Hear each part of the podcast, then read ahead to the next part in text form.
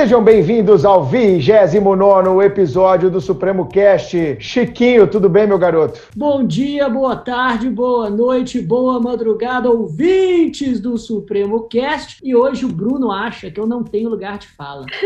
Tem lugar de fala no episódio de hoje, Chico? Tenho lugar de fala no episódio de hoje, porque eu sou um cara que vive uma vida saudável, tento uhum. reduzir o risco de doenças cardiovasculares e justamente uhum. por isso faço exercícios aeróbicos e anaeróbicos com frequência. Que isso, que surpresa. E você, Carol, tudo bem? Como é que você tá, minha amiga? Tudo bem. E eu também tenho um lugar de fala, porque eu também pratico atividade física com frequência, inclusive faço dança. Você faz dança, Carol? Faço Caramba, dança. Esse episódio hoje vai ser demais. Bom, para abrilhantar esse nosso episódio, é um tema que eu já queria trazer há bastante tempo aqui para a gente discutir, que é o tema atividade física, que é importante na nossa vida cotidiana, é claro. Os médicos recomendam atividade física sempre, é uma uma recomendação que a gente deve seguir e também porque vários concurseiros, especialmente aqueles das carreiras policiais, vão se deparar com testes de aptidão física como fases de seu concurso, os famosos TAF, testes de aptidão física.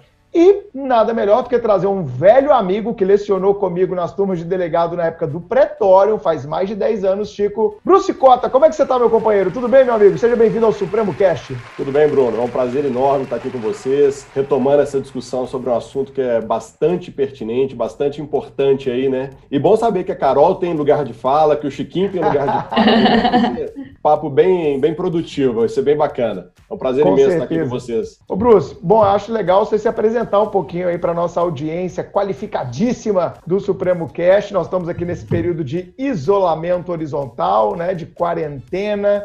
Enfim, é importante eles conhecerem um pouco mais da sua história. Você que já tem muitos anos aí, né, cara, que milita na área da educação física, é uma grande autoridade no tema. Você formou na UFMG, não foi isso? Aqui na Federal de Minas Gerais, né? Isso, isso. Já tem, esse ano eu faço 20 anos de formado. Tem um tempinho. Pô, mesmo tempo que eu, cara, igualzinho. Ah, então, igualzinho, formamos em 2000. Somos, exatamente, somos contemporâneos de. Contemporâneos, exatamente. Exatamente. Mas conta aí, cara, aí você formou e foi, foi trabalhar direto com educação física sempre? Sempre, sempre, sempre. A educação física sempre foi uma, uma paixão. Então, desde a faculdade eu já atuava né, como estagiário e a parte de preparação física, de treinamento do né, do, do, nosso corpo sempre foi uma coisa que chamou muita atenção. Então, uhum. desde a época da faculdade, período de educação física escolar com, com a academia, mas depois eu direcionei 100% para a área de academia. E desde então, estou né, trabalhando, estou fazendo um trabalho grande com alunos, com atletas, com, com outros professores, com outros profissionais, com estagiários, na luta aí nas academias. Lá no começo, então, nas academias, você chegou a ser personal trainer, nessas coisas? Não, você já chegou foi. direto na, na, na, gestão mesmo não, de academia? Não, fui, fui, atuei, na, atuei em sala de musculação como professor durante uhum. mais, de, mais de 15 anos quase. Então, Caramba. durante muito tempo, como personal, atendendo. Fazendo de... ficha ali da galera, corrigindo postura. É, né? E era uma coisa. Aí chegava que... uns caras igual o Chiquinho, assim, queria ficar forte, você calma, filho, não é assim, leva tempo, não é de um dia para noite. Tem que conscientizar, tem que mostrar como que funciona.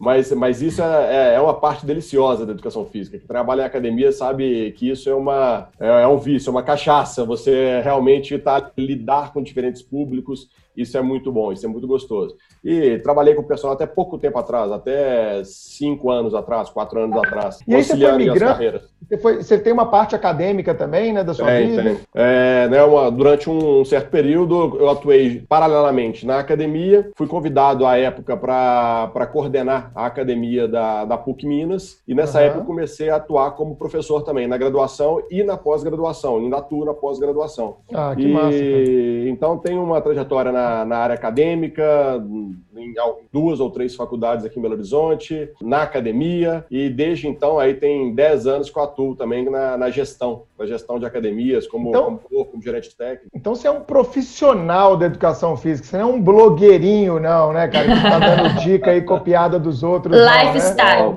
Né? Não, não. Tem, tem uma turma de amigos que a gente até brinca, né, que a gente é a velha guarda da educação física, a educação física embasada, fundamentada na ciência, Time com cérebro, segurança, né? exatamente, que realmente quer levar a educação física para fazer diferença na vida das pessoas. Quer levar é... saúde e não simplesmente estética, né, cara? Exatamente. A estética é consequência de um trabalho bem feito, é consequência de, de uma dedicação, é, é, o resultado que você vai alcançar com, com todas as decisões que você toma, né? E normalmente e... no longo prazo, né, cara? Eu acho que isso aqui a gente tem uma semelhança semelhança, você me corrige se eu estiver errado, entre a educação física e o estudo jurídico, que é o estudo que a maioria dos nossos alunos fazem. É muito difícil você ter resultado num curto prazo. É, eu não conheço uma pessoa que tem uma carreira jurídica bem sucedida que num curto prazo já conseguiu resultados brilhantes. Isso é exceção da exceção. E não, não existe forma mágica para turbinar. Eu sei que na educação física tem até gente que usa umas fórmulas mágicas aí, né? Até existe, né? Etc.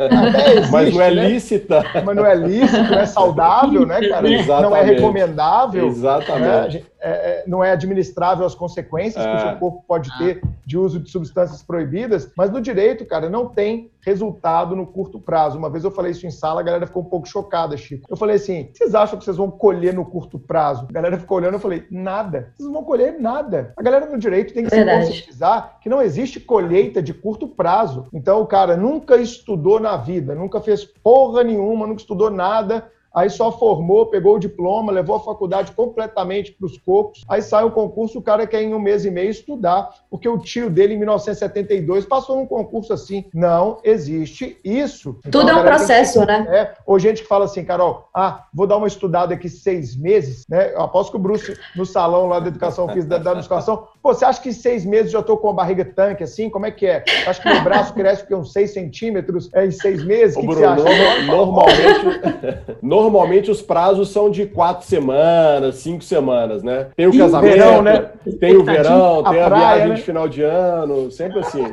Aí você dá gargalhada, cara, foda isso, né? Porque no, no direito não tem mesmo esse negócio de curto prazo. E eu vejo isso também na educação física, né, cara? Eu, eu percebo no direito que a, a, os cinco anos de faculdade raramente são aproveitados para é, que o conhecimento jurídico seja adquirido, mesmo porque o aluno está mais preocupado em, em, aprender aquelas, aquelas formulazinhas e exemplozinhos que o professor vai, vai cobrar na prova. O e bizu, não é o famoso bizu, né? Como jurista, pois é, exatamente copiar o caderno do colega, e isso acaba causando um déficit de, de conhecimento lá na frente, que é muito relevante para que ele se prepare para o concurso. Eu imagino que no, que no contexto da, da preparação física deve ser a mesma coisa, né? Talvez o indivíduo se ache um atleta porque ele joga bola e, e, não, e não, não percebe que o condicionamento físico é não só um processo, processo como, de certa forma, uma, uma educação, né? um, um, um condicionamento para a vida, não, e não para um objetivo específico. Exato. É, exatamente. E hoje em dia, né, com a, com a situação que a gente está vivendo do isolamento, é, o que mais acontece são soluções milagrosas. Então, todo Nossa. dia você vê aquela enxurrada de lives com exercícios milagrosos, que você vai emagrecer, que vai te proteger do coronavírus, que, que vai te deixar numa situação maravilhosa, e não é bem assim. Essa preocupação com o processo, Chiquinho, como você bem colocou, é bem conduzido, bem orientado, com paciência. Aí, Bruno, a grande dificuldade é a gente realmente ter a empatia de entender o que é essa pessoa quando vai procurar a gente, né? O que, que ele quer,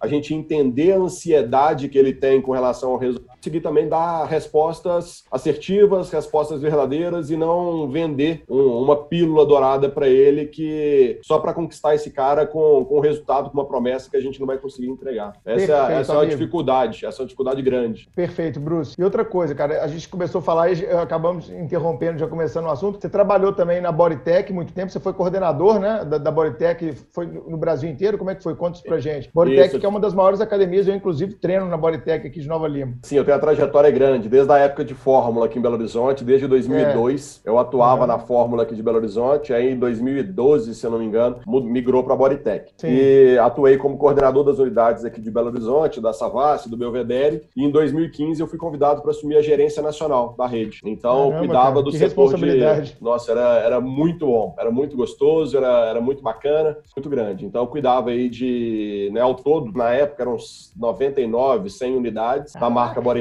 Fórmula.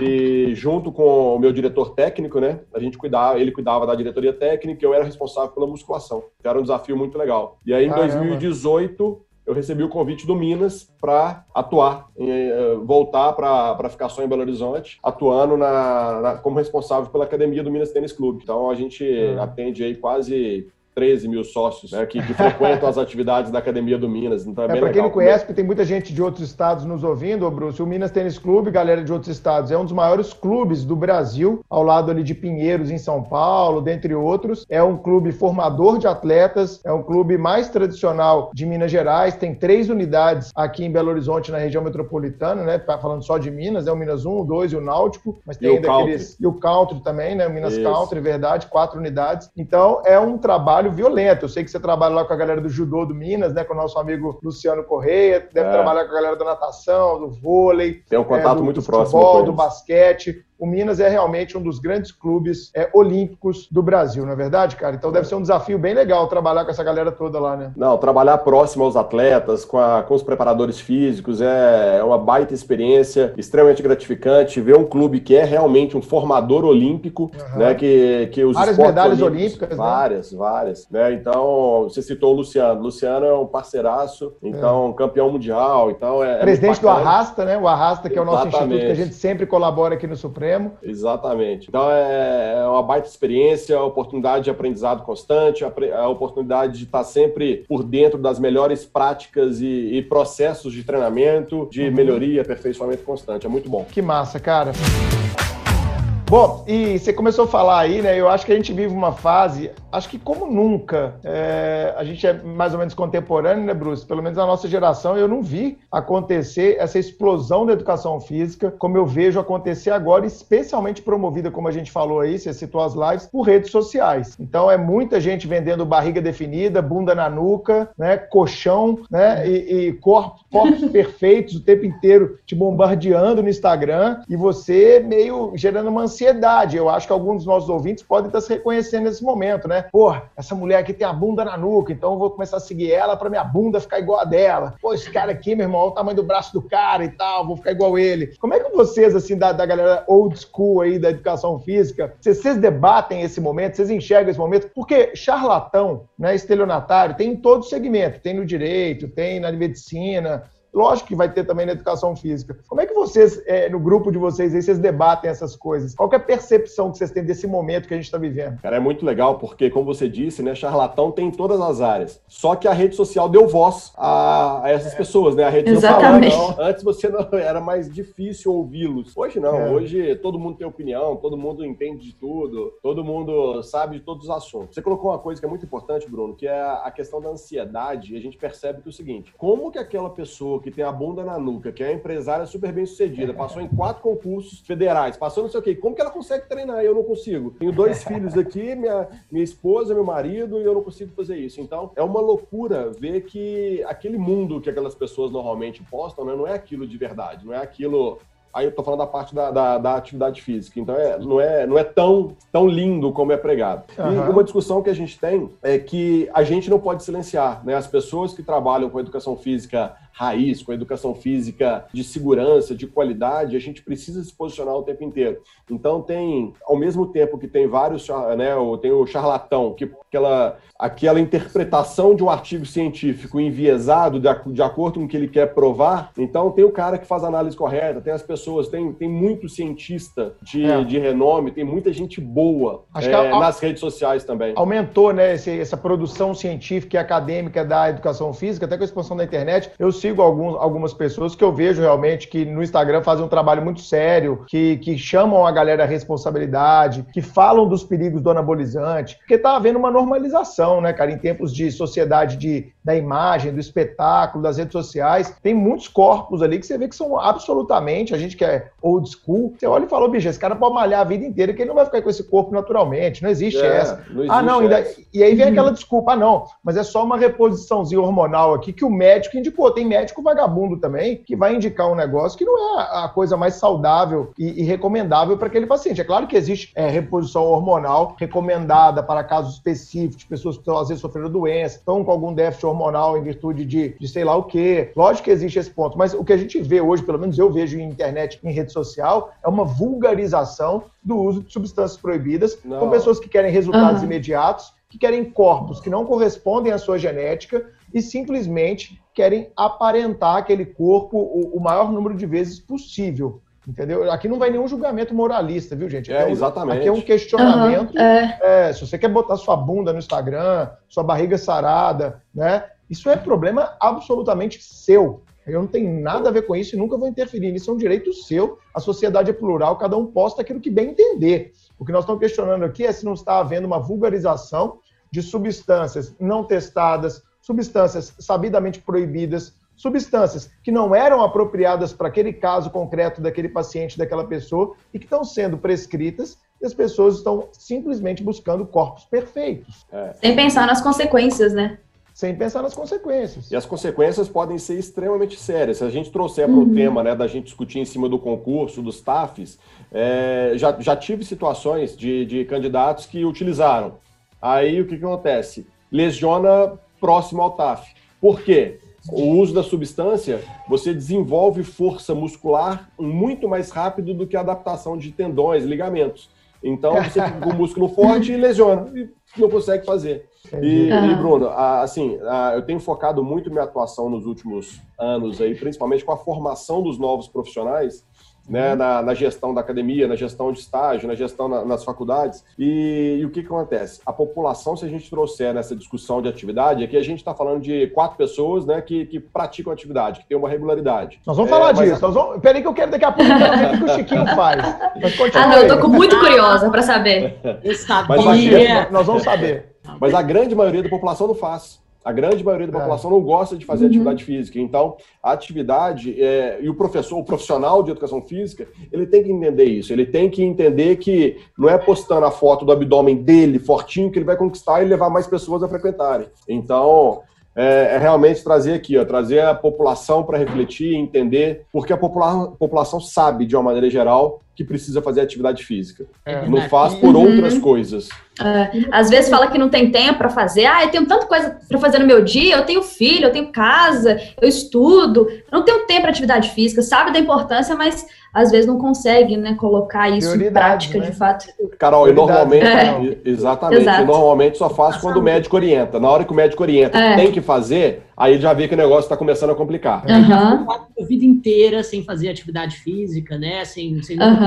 Saúde nesse sentido. Mas, mas uma pergunta até para a gente finalizar esse assunto com relação a esses especialistas da internet, é uma pergunta que eu tenho feito com frequência, to, todas as vezes que eu vejo alguém que tem, que tem propriedade, que possui formação, e que pode orientar para que, que nós fujamos desses, desses especialistas charlatães. Qual é o critério que a gente precisa utilizar no momento de filtrar justamente esses especialistas e, e saber, não, ó, isso, isso aqui claramente é algo que está, enfim, pegando trouxa e oferecendo caminhos absolutamente realistas e não esse profissional é sério. Como, como que a gente faz isso? Chiquinho, eu acho que vai muito. Se a gente pegar as orientações, por exemplo, por exemplo, para as publicações e para as vendas online, eu acho que se você pegar essas orientações, quase que você mata o charlatão. Sabe aquele cara que te identifica um problema grave que você tem? Sabe você que está em casa, que não consegue treinar, que não tem tempo, que seu filho não consegue fazer? Eu tenho a solução. Então, é aquela pessoa que te gera um problema e, acaba te oferecendo uma solução mágica. Tem um professor da USP, que eu sou alucinado com ele, né? o professor Júlio Serrão, diretor da Faculdade de Educação Física da, da USP, inclusive, que ele fala uma coisa, que né, ele, ele citou em uma das palestras uma frase que normalmente as pessoas têm uma, uma solução extremamente simples para um problema muito complexo e que normalmente está errado. Então,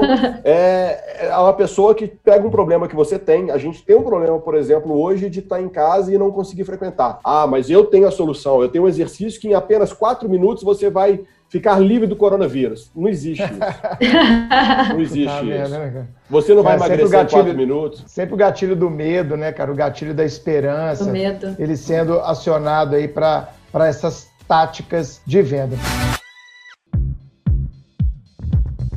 Ô Bruce, mas foi uma ótima introdução ao nosso tema, mas eu quero ouvir do meu amigo Chiquinho se ele hum. tem uma rotina de atividade física e qual é antes da gente entrar na educação física, concurso público, como a galera pode usar isso para o seu benefício. Chico, conta pra gente que eu sei que eu, Carol, Bruce e todos os ouvintes do Supremo Cast estão ansiosos para saber. Você faz o quê, cara? Você faz dança de salão, é isso que você vai me contar agora? Faça essa revelação para mim, vai. Não, eu não faço, não faço dança de salão. É legal, cara, eu, dança. Eu frequento, não, eu frequento uma academia e, e, na minha, e na academia eu faço algumas atividades, algumas atividades anaeróbicas, principalmente para tra trabalhar um pouco, né, as, as pernas e também membros superiores. E eu faço dois musculação, tipos. De... Musculação, musculação, isso, basicamente. Perfeito, musculação. E eu faço dois tipos de, de atividades aeróbicas. Oh. Primeiro eu corro, eu comprei, inclusive, o smartwatch só para olhar batimentos cardíacos, para saber exatamente quantos qual que... Quantos passos você está dando? Tô, quantos passos, exatamente. eu estou vencendo a, a, a marca é, da, é, da, da, velocidade e, e tudo mais. E também, nos dias que eu não animo correr muito frequentemente, normalmente eu corro ouvindo podcast, eu faço bicicleta lendo alguma coisa no Kindle,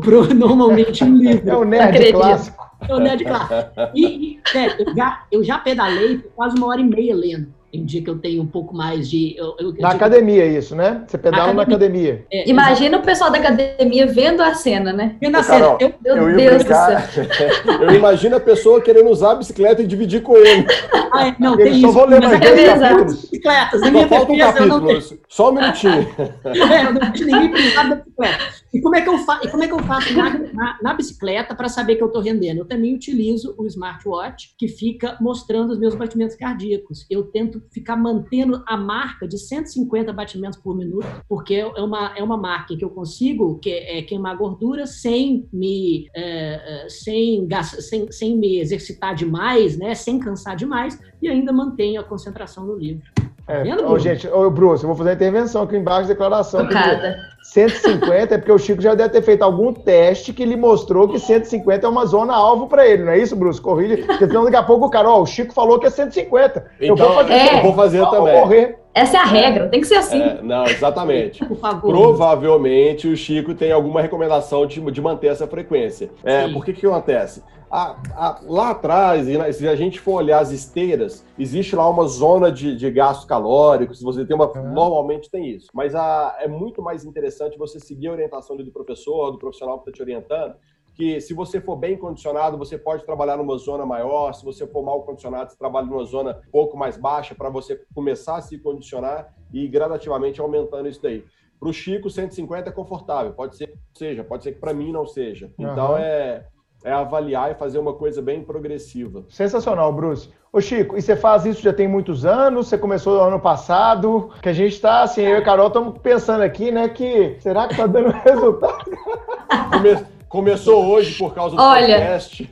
Começou, é, só, só, só para falar agora aqui de manhã, que tá faz, tá né? a academia, pô. É, exatamente. Primeiro, para come, começar, não quero, não quero ficar fortinho, não quero, não quero ficar trincadinho. O que eu quero? Diminuir os riscos de doenças cardiovasculares e manter uma, uma certa preparação física e também manter o peso, na verdade, manter o, percentual de, da, da, distribuição de massa magra e massa gordurosa. E eu mantenho a minha marca, tanto de peso quanto de, de distribuição, há praticamente 10 anos. Apesar Pô, de que essa. Cara. É, Caramba!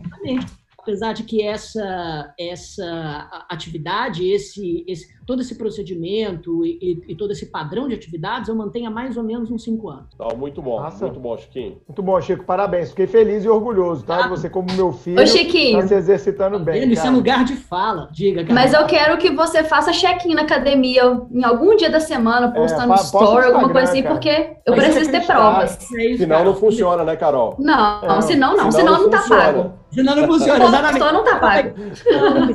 Senão não tá pago. Mas, Carol, se eu fizer isso, a minha, essa minha aura de nerd, sabe? De um, de um, de um puramente intelectual, ela vai por água abaixo. Eu, eu vi Entendi. Pessoa... Não, Chiquinho, mas você é aquele cara, aquele nerd que vai de, de meia bege pra academia, meia social com tênis.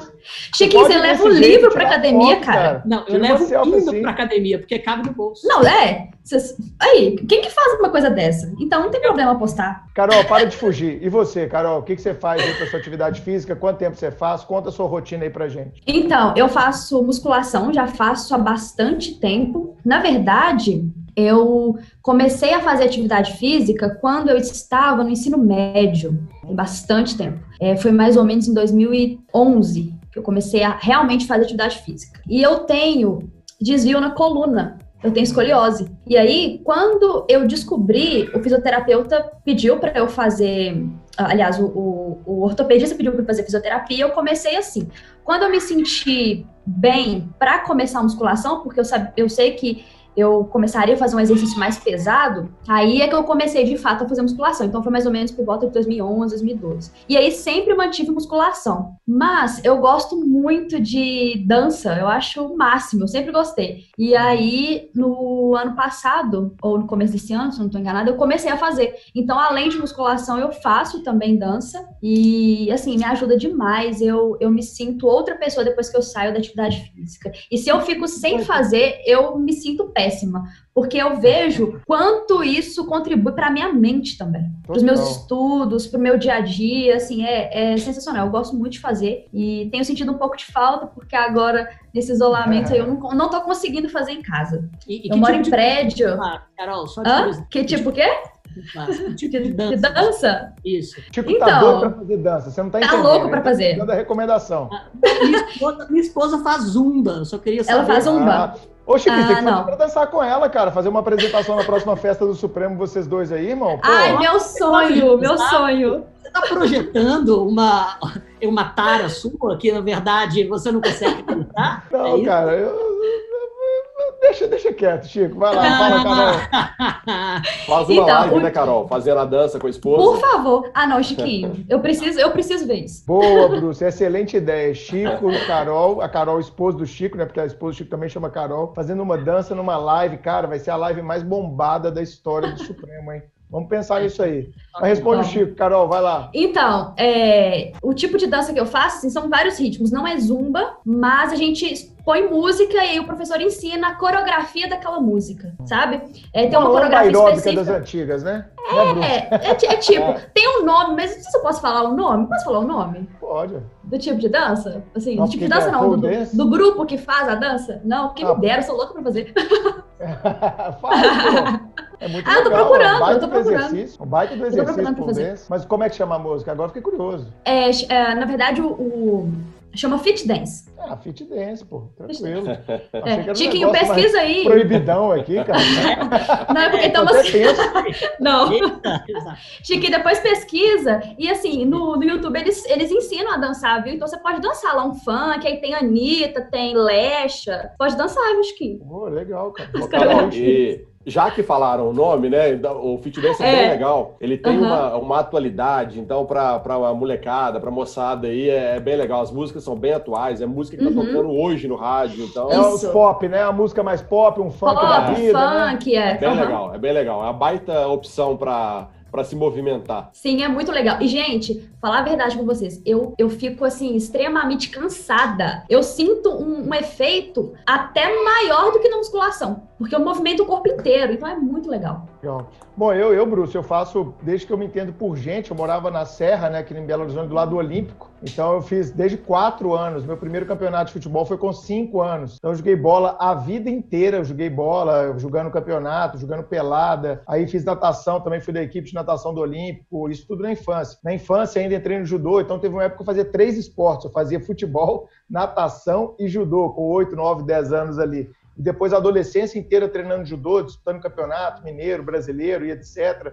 até na fase de jovem adulto, e com 18, 19 anos eu entrei na musculação e estou até hoje, nunca estive um mês sem estar matriculado, mas é aquela musculação de idoso, cara. Pouco peso, consciência corporal, sem preocupação com ganho de massa e tal como o Chico também, viu, Chico? Outro dia eu peguei uma foto aqui em casa em 2002, cara, meu corpo assim, idêntico, mesma coisa, não mudou nada de 2002 a 2020 e minha meta é essa, cara, minha meta é não engordar e envelhecer com qualidade de vida, só. Sim. Então hoje eu faço musculação e estou matriculado também é, nessas, nessas escolas que está tendo hoje, Bruce, de, de pedal. Eu gosto muito de pedalar e tem umas aulas muito interativas de pedal, né?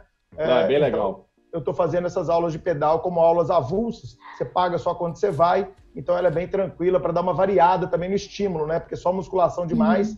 vai enchendo o saco. Às vezes você não consegue cinco é. vezes na semana na musculação. É. Às vezes vai três na musculação e vai dois no pedal ali, ou um no Não, pedal. É variar o estímulo, atender, aliviar para uma aula diferente. As aulas de pedal, as aulas da, das academias boutique, elas isso. têm uma, uma gamificação, uhum. têm uma interação é isso aí. que são muito legais. Isso tem uma competição dentro da sala, né? Coloca é na tela. Eu tô nessa aí. Isso. Eu pago a aula avulso e vou quando eu quiser. É bem legal, Chico. O dia que você tiver que eu vou te levar lá, porque é um ah. pedal totalmente. É gamification, cara. Sua bicicleta tá é na tela aí. e você vai competindo com os outros caras da sala, velho. Então você começa a pedalar que legal. maluco, velho. Não vou perder essa, não, irmão.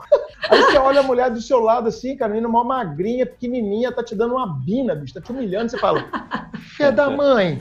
Mas, mas, Bruno, é importante pode ficar tranquilo que você não vai competir só com o ciclista ali, não, porque é importante para essas atividades, o, o, o, sistema ele interpreta o seu percentual de intensidade. Exatamente. Então, se o Bruno é muito bem condicionado e consegue pedalar a Pesado, 100 watts, né? a 200 watts, e uhum. o Chiquinho consegue pedalar a 100 watts, mas ele mantém 100% de 100 watts, e o Bruno está 50%, o Chiquinho uhum. vai ficar à frente. Uhum. É uma então, média. Legal. É, é bem, média, é bem inteligente o sistema, é bem legal. É, é uma baita oportunidade, é uma baita motivação. É a tecnologia, né, cara? É a tecnologia trazendo mais recursos para a educação física, não é verdade? Tem que ser utilizado, tem que ser utilizado. Então é procurar os lugares bacanas, oportunidades legais para se movimentar. É, e no isolamento, Chico? A Carol falou que está com dificuldade, né, Carol, de, de treinar em casa. Oh. Eu sei o que você está fazendo, cara, Chico. Eu, eu, também, eu também tô com dificuldade, cara. Eu tentei correr aqui no, no, no, apartamento, mas um apartamento pequeno. Não, peraí, você tentou correr no apartamento? Tentei correr no que apartamento. Porra, não, que porra é essa, Chico?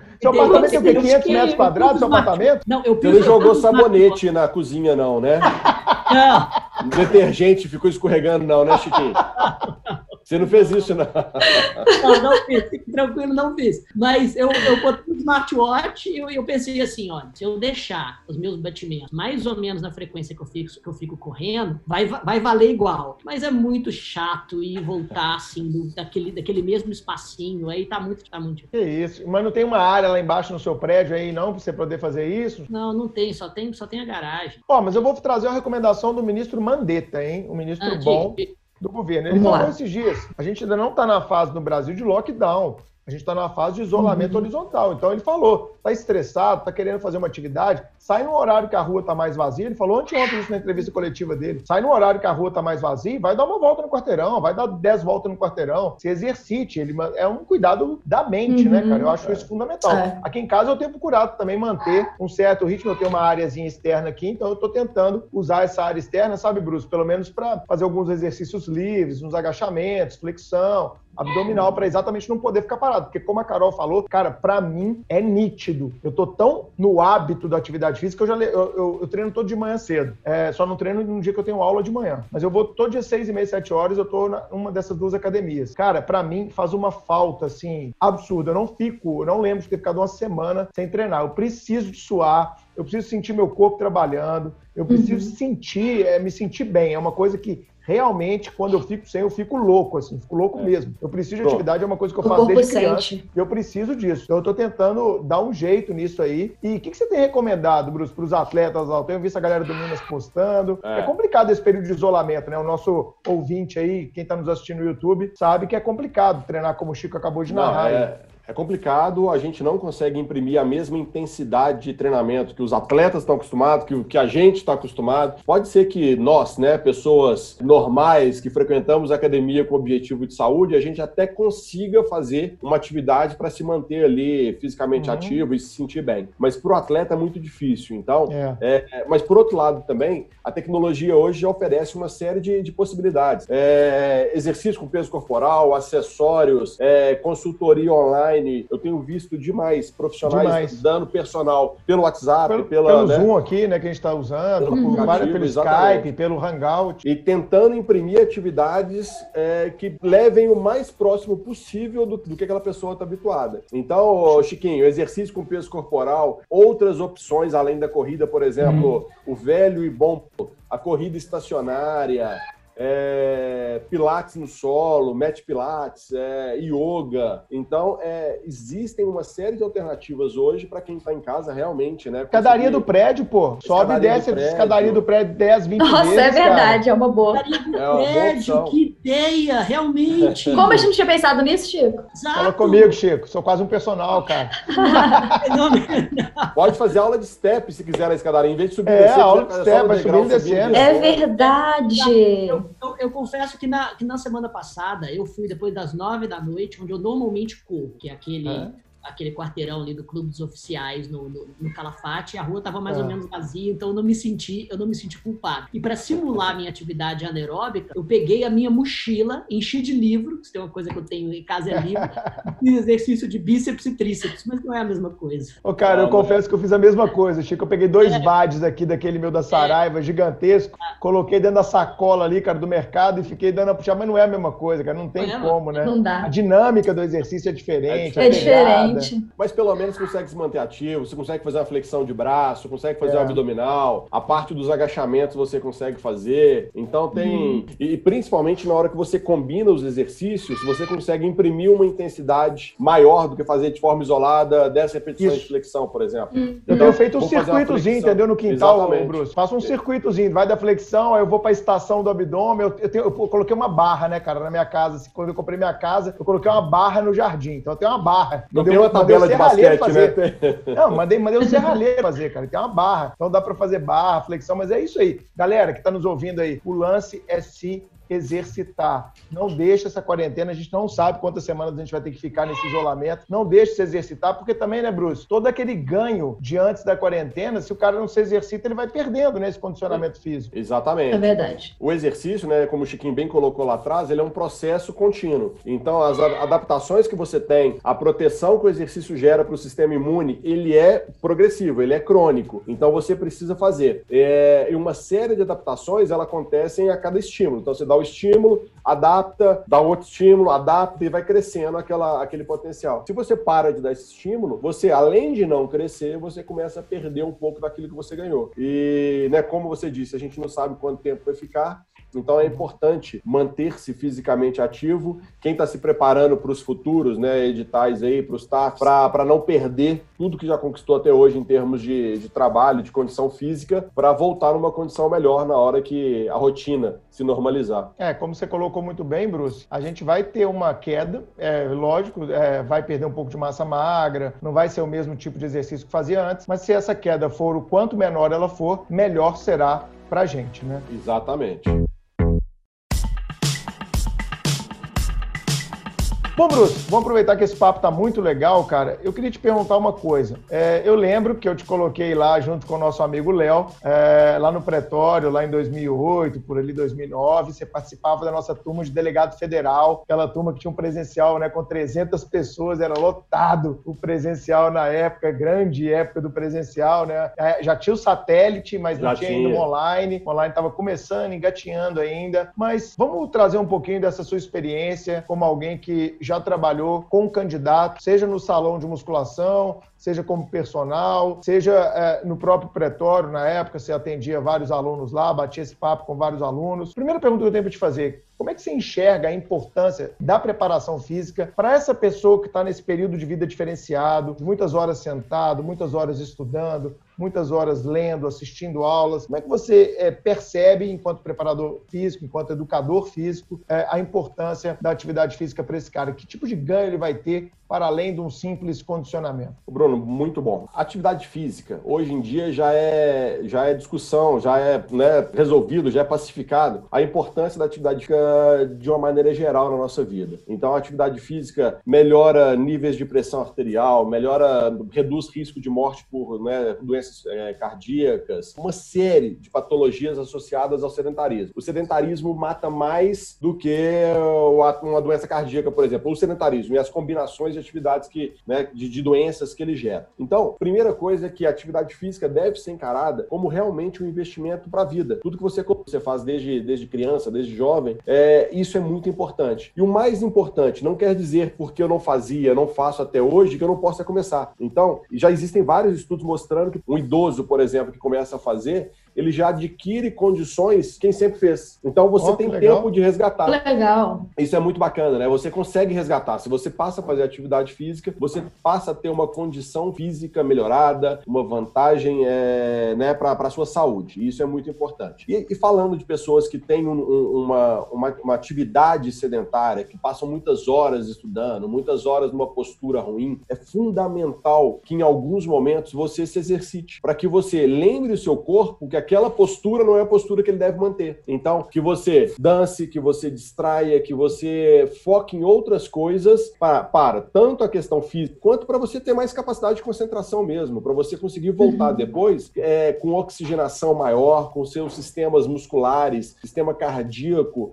é, ativo para você conseguir focar naquela sua tarefa que naquele momento é a mais importante. E eu entendo que seja mais importante, né? Quantas pessoas dedicam anos e anos aí na, no estudo. Então, a atividade física para as pessoas que estão nos ouvindo agora, ela é importante tanto para a questão do TAF, quanto mais importante até para conseguir sustentar por muito tempo as horas de estudo por um longo período, as horas de estudo, a necessidade de concentração, a capacidade de melhorar a, a, a memória, que a pessoa consegue absorver e assimilar melhor aquilo que está estudando. Então, a neurociência hoje já explica, né, tem, tem muitos pesquisadores aí já é, bastante avançados nesse tema, explicando quanto a atividade física melhora, por exemplo, a capacidade de assimilar informações novas. Então, se você faz atividade, é, o seu exemplo, Bruno, que faz de manhã, quem, primeira coisa, fazer atividade no horário que você se sinta bem. E isso é importante. Não existe hoje, para a grande maioria das pessoas, um horário que ah, o ideal é fazer seis da manhã. Não, o importante é você se movimentar. Que bom, se você consegue... eu não consigo fazer nada.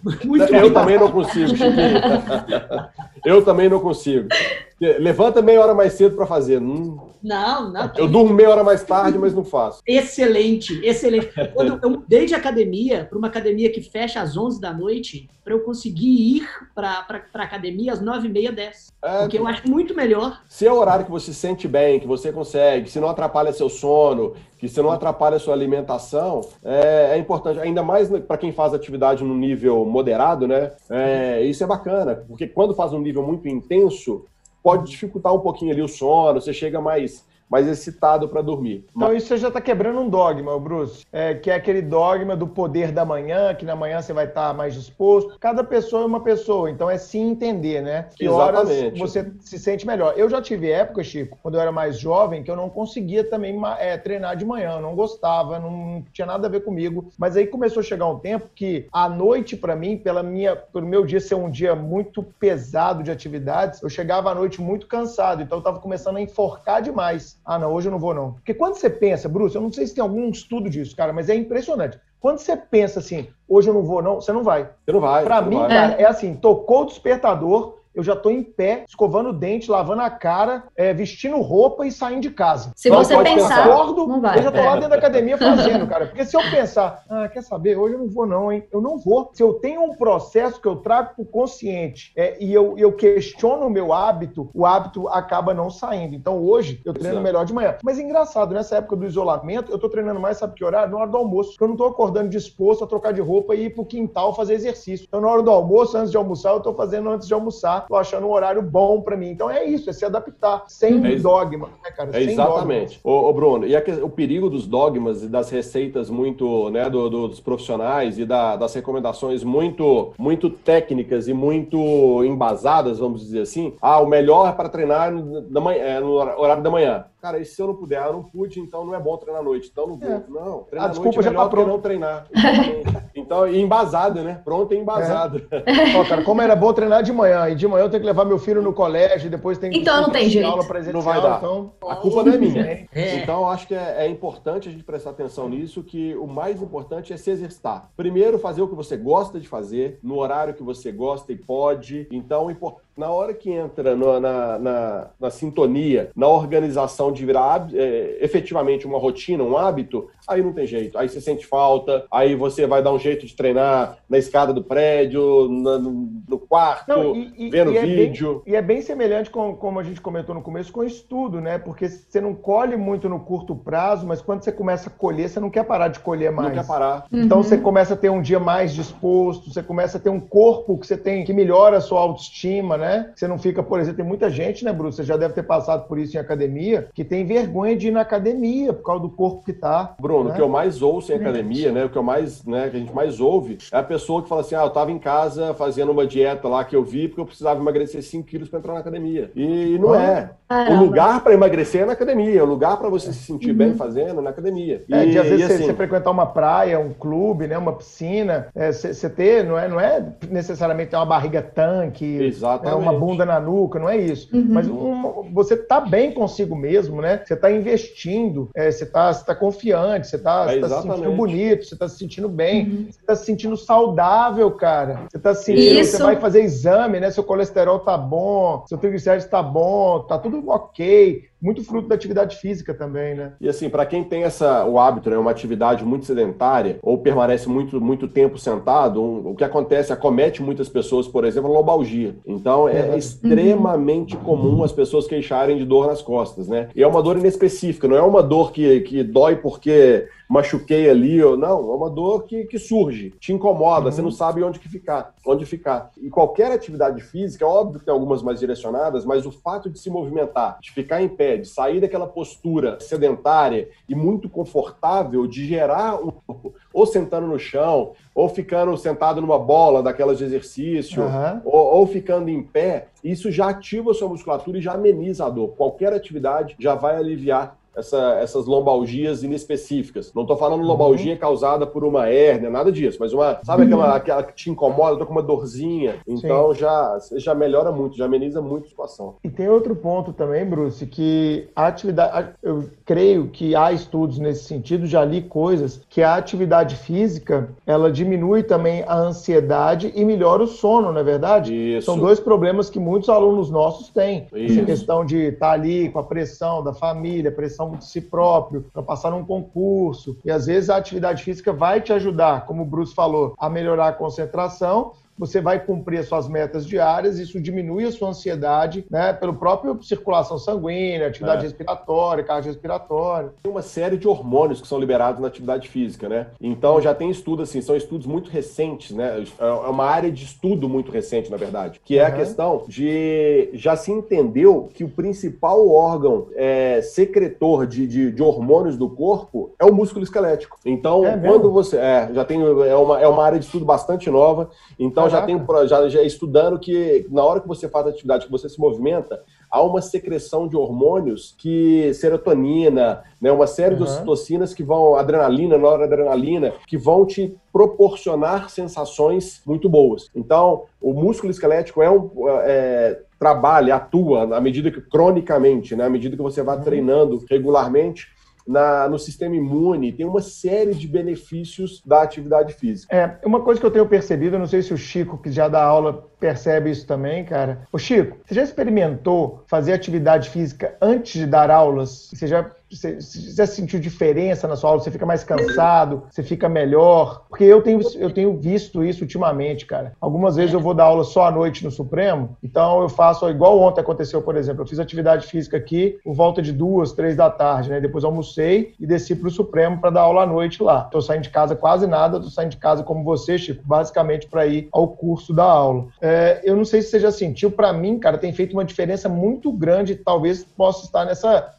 secreção de hormônios. Aí, eu fico muito mais ligado, muito mais elétrico, a minha aula é muito mais dinâmica, parece que o conhecimento flui mais fácil. Agora que você falou, Bruno, é interessante. Tinha uma época que eu tentava me exercitar de manhã, acordando cedinho, antes de ir para aula. E era péssimo, porque de manhã. Não é do dia, cara. Ninguém, exato. Ninguém, ninguém merece ser feliz antes das 10 da manhã. né?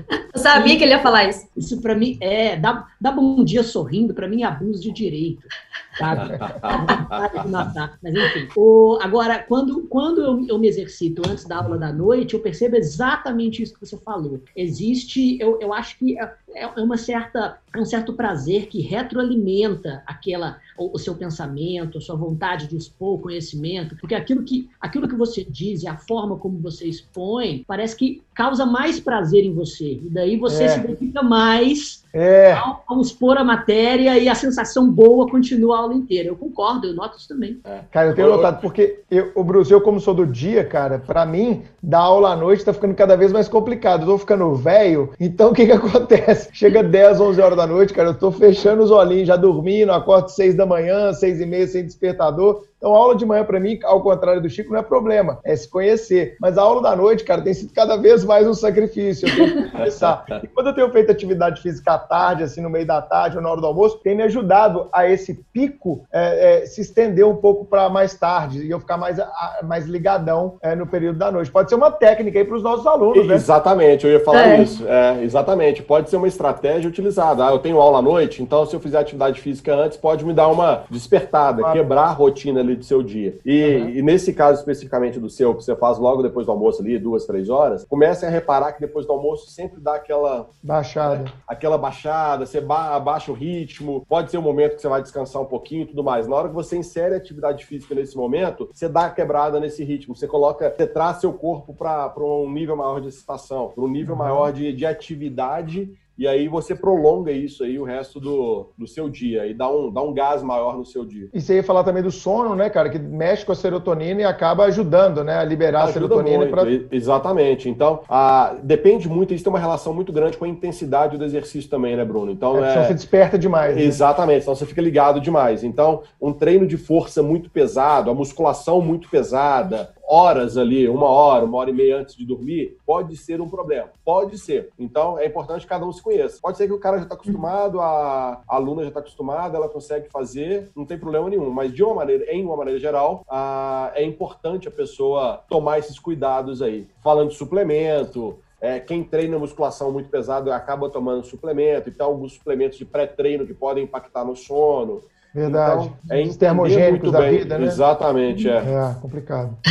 Fala, é, comigo, é, falando especificamente de estudo, comigo funciona assim: se eu vou estudar de manhã, se eu malhar de manhã, eu me sinto melhor. Sim. Eu me sinto mais focada no estudo. Então, isso para mim resolve. Uhum. Agora, como eu estudo na parte da noite, então quando eu malho à noite, eu, eu faço esse, esse equilíbrio aí, entende? Para é, mim funciona dessa forma. Que legal. O Bruce falou, é cada aluno que está nos ouvindo aí achar o seu melhor momento. Isso. E para achar o seu melhor momento, galera, vai testando. Ah, eu odeio uhum. malhar de manhã. Às vezes você odiava cinco anos atrás, agora o seu corpo muda, né? O nosso Comigo corpo está assim. sempre em modificação, sempre mudando. Então, vai uhum. testando, vai enquadrando. Na hora que for fazer o seu planejamento de estudos, reserva lá uma hora por dia ou uma hora três vezes por semana. Que essa é outra dúvida, né, Bruce? Quantas vezes por semana você exercitar, cara? Se a gente for considerar as recomendações né, oficiais das organizações e tudo mais, é.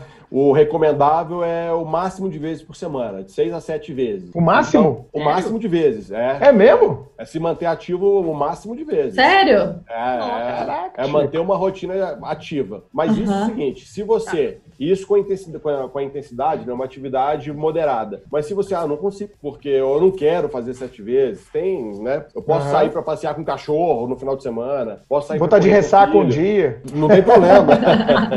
não tem problema. O hábito é que, que é o mais importante. Mas se você uhum. fizer três vezes por semana, você tem que puxar a intensidade um pouco para mais, mais alta, né? Então, se você faz três vezes moderada, né, cinco vezes, seis vezes moderado, vai fazer só três, aumenta a intensidade um pouquinho, chega a 160 60 batimentos, Chiquinho. Ah, certo.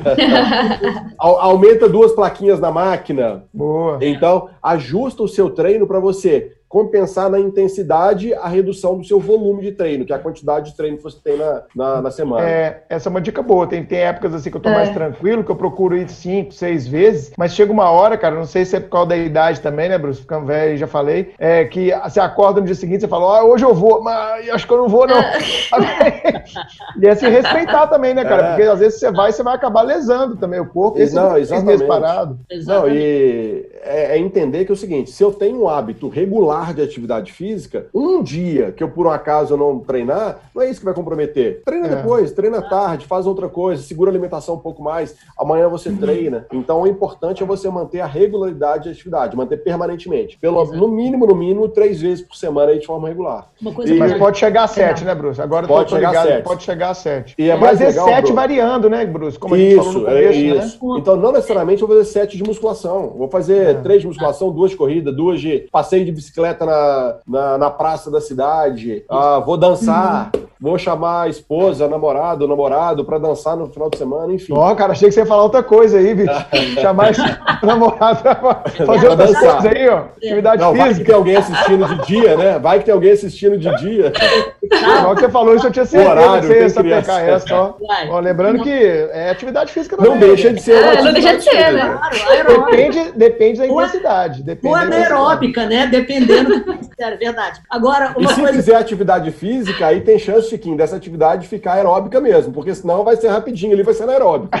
Ah, é, exatamente, exatamente. Se Não tiver aguentar muito, entendeu, né, Não vai Chico? aguentar muito.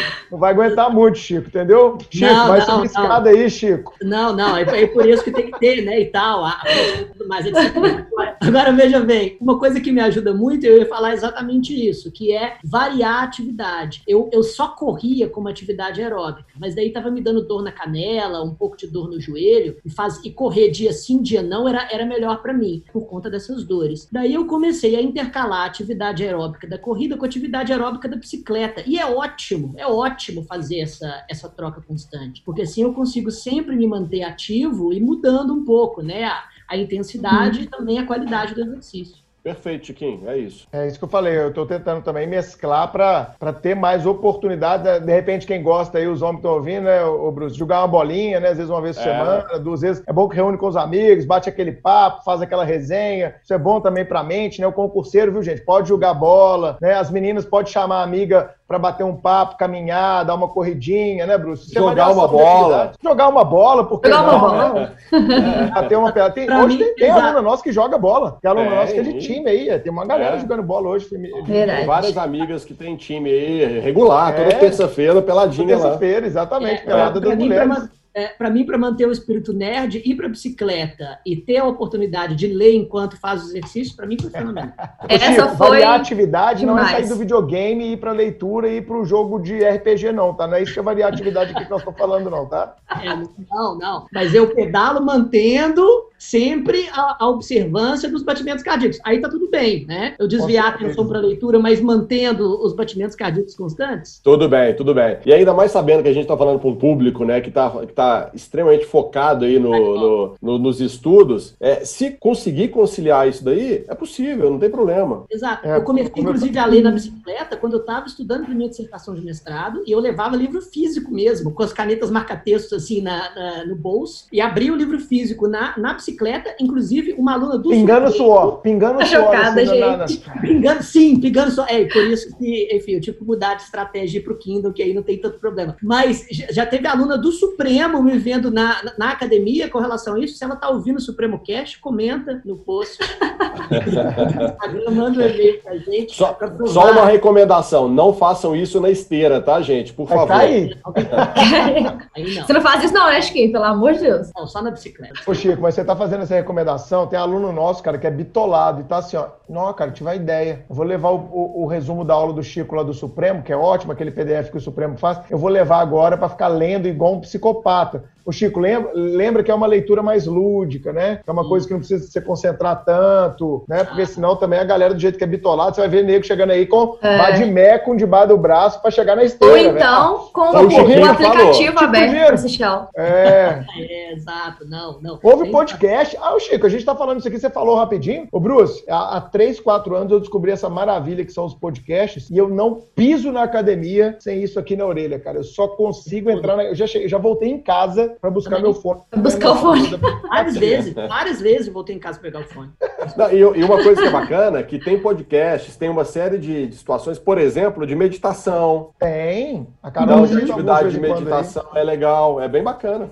É bacana, é bacana. Tem o Supremo Não, Cast o, também. O, Supremo Cast, Supremo cara, Cast. tá bombando nas academias. A gente sempre É chega print pra gente de tela da galera se exercitando. Porque musculação, né, Bruce, é muito tranquilo, né, cara? Fazer, tem alguma restrição a isso, assim, do ponto de vista Não, o importante é que durante toda a prática do exercício, você concentre naquilo que você está fazendo. Você consiga Claro. prestar atenção na execução do exercício, na bicicleta, na intensidade. É, mas que é possível ouvir, é possível ouvir. Então, é, é claro que à medida que a pessoa vai avançando no treinamento, treinamento, ela uhum. vai tendo mais facilidade, inclusive, para ouvir. É, ela, vai, ela, ela, vai conseguindo assimilar um pouco melhor. Automaticamente. É... Consegue prestar atenção nas duas coisas também. Exatamente, mas, é, mas, mas prestar atenção na, na atividade que está sendo realizada é fundamental. E até é, também, vezes... se for uma coisa, é, como você colocou, né, Bruno, muito bem, se for uma leitura mais leve, uma coisa mais, mais descontraída, mais tranquila, até para você realmente relaxar. Perfeito. É, porque os nossos alunos, né, é, tem que aproveitar esse momento não para se estressar mais estudando. Por isso que eu fiz isso. esse alerta aí brincando com o Chico, né, Chico? Isso. Às vezes é. a academia vai ser um momento de descompressão. É, eu venho, eu venho do ambiente policial, né, Bruce? E muitas vezes a gente ia para umas operações mais complicadas, mais, mais perigosas, né? Você conhece lá o Ricardinho, nosso amigo em comum e tal. Então, tinha época que a gente ia para umas missões mais longas, que a gente estava lá todo mundo pronto, aí chegava um superior, ó, galera, hoje é descompressão, dá uma relaxada aí que amanhã o pau vai torar. Aí, galera, pô, vamos ali tomar uma cerveja, vamos bater um papo. Tinha gente que ia fazer atividade física, porque sabia que na hora que tem para descansar, meu amigo, descanse. Então, a uhum. academia, para você que está nos escutando aí, estudando para concurso, pode ser esse ótimo momento de descompressão que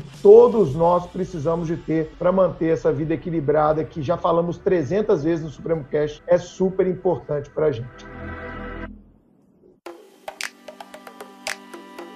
Bom, seguindo aqui, Bruce, vamos falar agora um pouquinho de teste de aptidão física, que o Supremo, você sabe, né, cara, é a casa do delegado, é o curso referência no Brasil em preparação para delegado de polícia. É, a gente, inclusive, vou te convidar para um projeto próximo aí, se segura na cadeira, que daqui a pouco eu tô te convidando, Bruce. É, cara, a gente precisa falar para essa galera que está se preparando para agente, para escrivão, para investigador, para papiloscopista, para perito, para delegado. Tem muitos alunos aqui nossos também que fazem CFO, né, curso de formação de oficiais da Polícia Militar, faz concurso para soldado da Polícia Militar, fazem às vezes provas para bombeiro, enfim, é, a gente sabe que uma série de concursos públicos tem essa exigência de uma etapa consistente no teste de aptidão física. Sua experiência com os, os candidatos que você já trabalhou, há uma tendência bem maior daqueles que já têm atividade física incorporada, imagino eu, serem aprovados, né? O que, você tem a dizer para a galera? É, porque eu sempre falo isso na minha aula, galera, quem está estudando para a polícia tem que colocar, é, não é, é, igual matéria, é igual você vai estudar uhum. direito constitucional, direito penal, você vai colocar o, a, o, teste de aptidão física, vai colocar o exercício físico. Traz um pouco dessa sua experiência aí pra gente, você que já trabalhou muito tempo com isso também. Bruno, acho que você abordou bem, né? Que quem vai fazer um concurso que tem a exigência de um teste de aptidão física tem que colocar como rotina tem que, tem que ser prioritário. Por quê? É, eu não sei né, como que é a questão da, da, das matérias aí teóricas do direito, como que eu, eu, não, eu não tenho esse conhecimento todo, mas, cara, o, o, TAF depende única e exclusivamente de você, não depende mais ninguém, não depende de nada. É, no, no, no, Supremo Cast que eu estava ouvindo antes, né? É, não depende de interpretação, não é subjetivo, não é nada, não tem disso. É, é você e o, o que você consegue fazer. E o mais legal, você não está competindo com a outra pessoa necessariamente né? Até uhum. compete que em alguns editais ali ele coloca como critério de classificação, mas é, o seu objetivo é fazer o seu melhor, então depende única e exclusivamente de você. Ponto importante. Porque eu já tive experiência de pessoas que treinavam e não deram importância à especificidade do teste e não passaram. Exatamente. Já tive pessoas que não treinaram, mas focaram durante um certo período, né? Controlado, e conseguiram passar. E teve gente que treinava e passou, e gente que não treinava e não passou. Uhum. Então, as situações elas é, acabam acontecendo. O mais importante é o seguinte: a, as pessoas entenderem que o teste não é fácil. Para quem não treina, ah, correr, 2 mil, correr 12 minutos é tranquilo. Não é tranquilo. As velocidades médias ali, né? O, o Chiquinho colocou a frequência da intensidade dele. Hoje a gente usa muito em treinamento a velocidade média. E as velocidades médias ali não são baixas. Não é, para quem não corre, não é trivial chegar e correr 12 minutos a 10 por hora. Né? Uhum. Na, na Polícia Federal dá 11 para não 11, ser reprovado. Polícia Federal são 11, 11, 11 quilômetros. Tem que correr 12, 12 minutos na esteira a 11 quilômetros. Não é fácil, não é trivial. Para fazer o mínimo. É, para fazer é o mínimo, o mínimo, isso aí. Fazer o mínimo. Então, não é, não é trivial, não é aquela coisa assim, ah, não consigo, vou lá e consigo fazer. Nadar 50 uhum. metros não é simples, não é aquela coisa que, ah, vou nadar. Então, tem que se preparar. Em 41 segundos. Exatamente. Em 41 segundos. É, isso é assim, não é... Na PF, é, na PF. Na PF, na PF. Não que é, é o teste físico mais difícil, né, cara? A PF sempre foi o sempre teste físico mais difícil do Brasil. Sempre foi mais difícil ele é bem difícil. Ah, o da, da Polícia Civil, ele é mais, mais, é, segmentado, né? ele é mais, é. Tem, tem, mais opções de pontuação, ele, ele é Sim. mais fragmentado ali. E o da PF tem a margem maior de, de resultado. Daqui então, a pouco a gente vai abordar esses testes, porque eu tenho muito candidato, tá, tem muito ouvinte que está ouvindo, pô, não conheço, fala para a gente desse uhum. teste, quais são os exercícios. Daqui a pouco, Bruce, nós vamos dar essa pincelada para a galera aqui. Mas é, você acha que os candidatos ultimamente têm tido mais essa consciência? Nos meus alunos eu tenho percebido um pouco mais isso do que no passado. Eu acho que no passado a galera se preocupava meio com o físico quando convocava e tal. Eu não sei, pode estar tendo é. uma mudança de percepção, mas eu tenho sentido os alunos mais atentos. Não, mas eu tenho percebido também, Bruno, eu tenho percebido que, de uma maneira geral, as pessoas têm se envolvido mais com a atividade, né, com a atividade uhum. física. De uma maneira geral, na população com tem certeza. crescido, né, o número de pessoas né, praticando. E especialmente falando das pessoas que estão envolvidas no, no, no concurso, eu acho que tanto elas já se conscientizaram disso, os cursos, né, têm reforçado isso, que igual você, uhum. você é um defensor, né, você prega isso já há bastante tempo, então Sim. acho que as pessoas cada vez mais têm entendido essa, essa importância. E e na hora ali do teste, é realmente colocar em prática todo aquele processo de, de seis meses, um ano, que você vem uhum. realmente desenvolvendo.